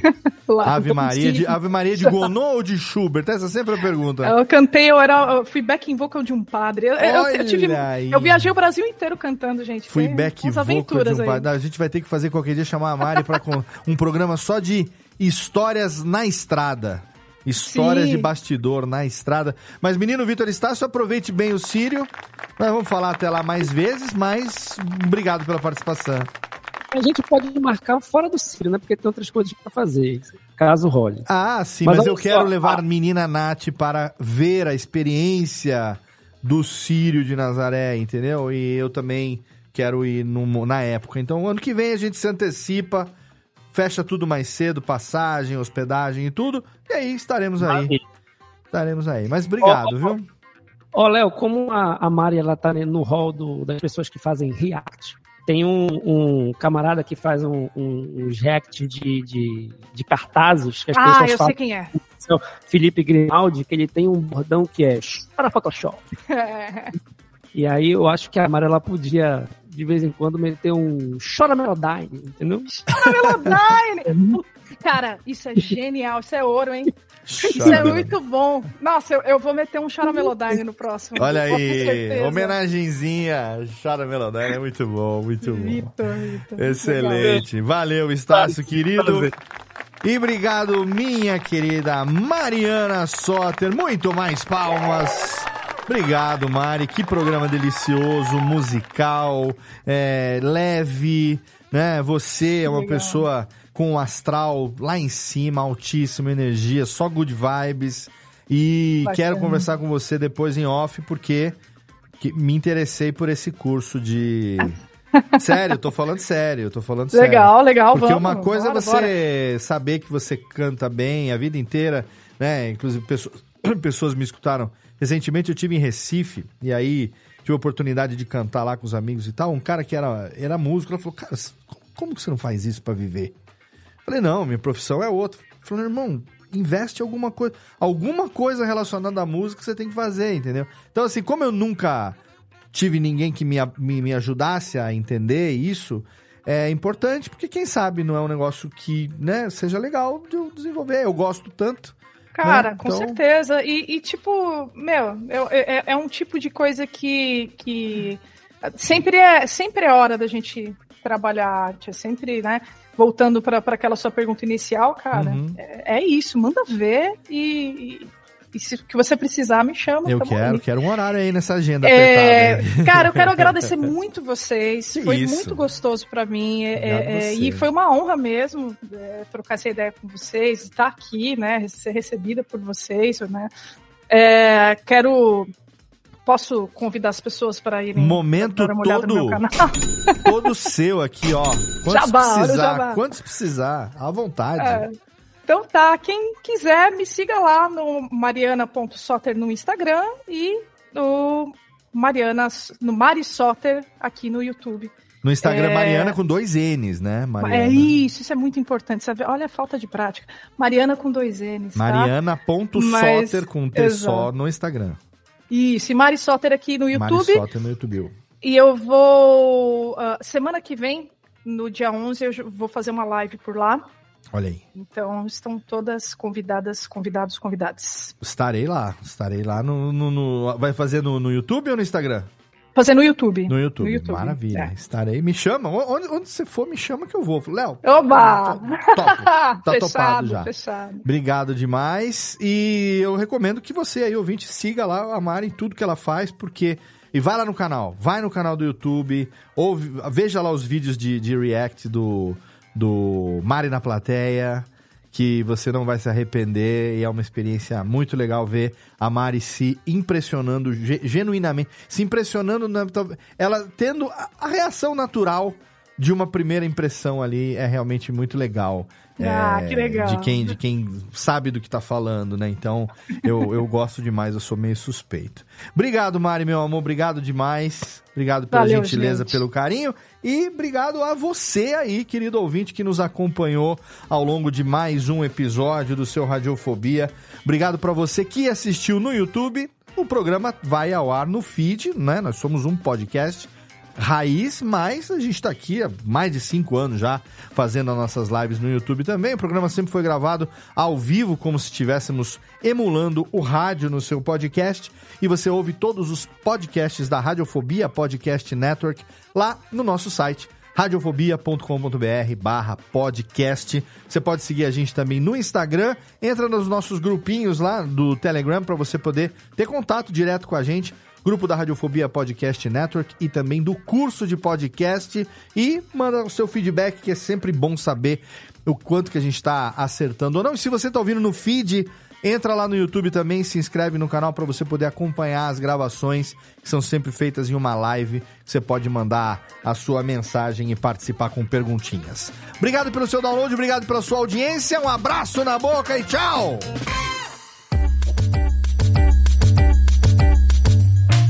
Esse podcast foi produzido pela Radiofobia Podcast Network. Acesse radiofobia.com.br barra podcast para conhecer e ouvir todos os nossos programas ou assine no seu agregador de podcast preferido. Esperamos você no próximo episódio.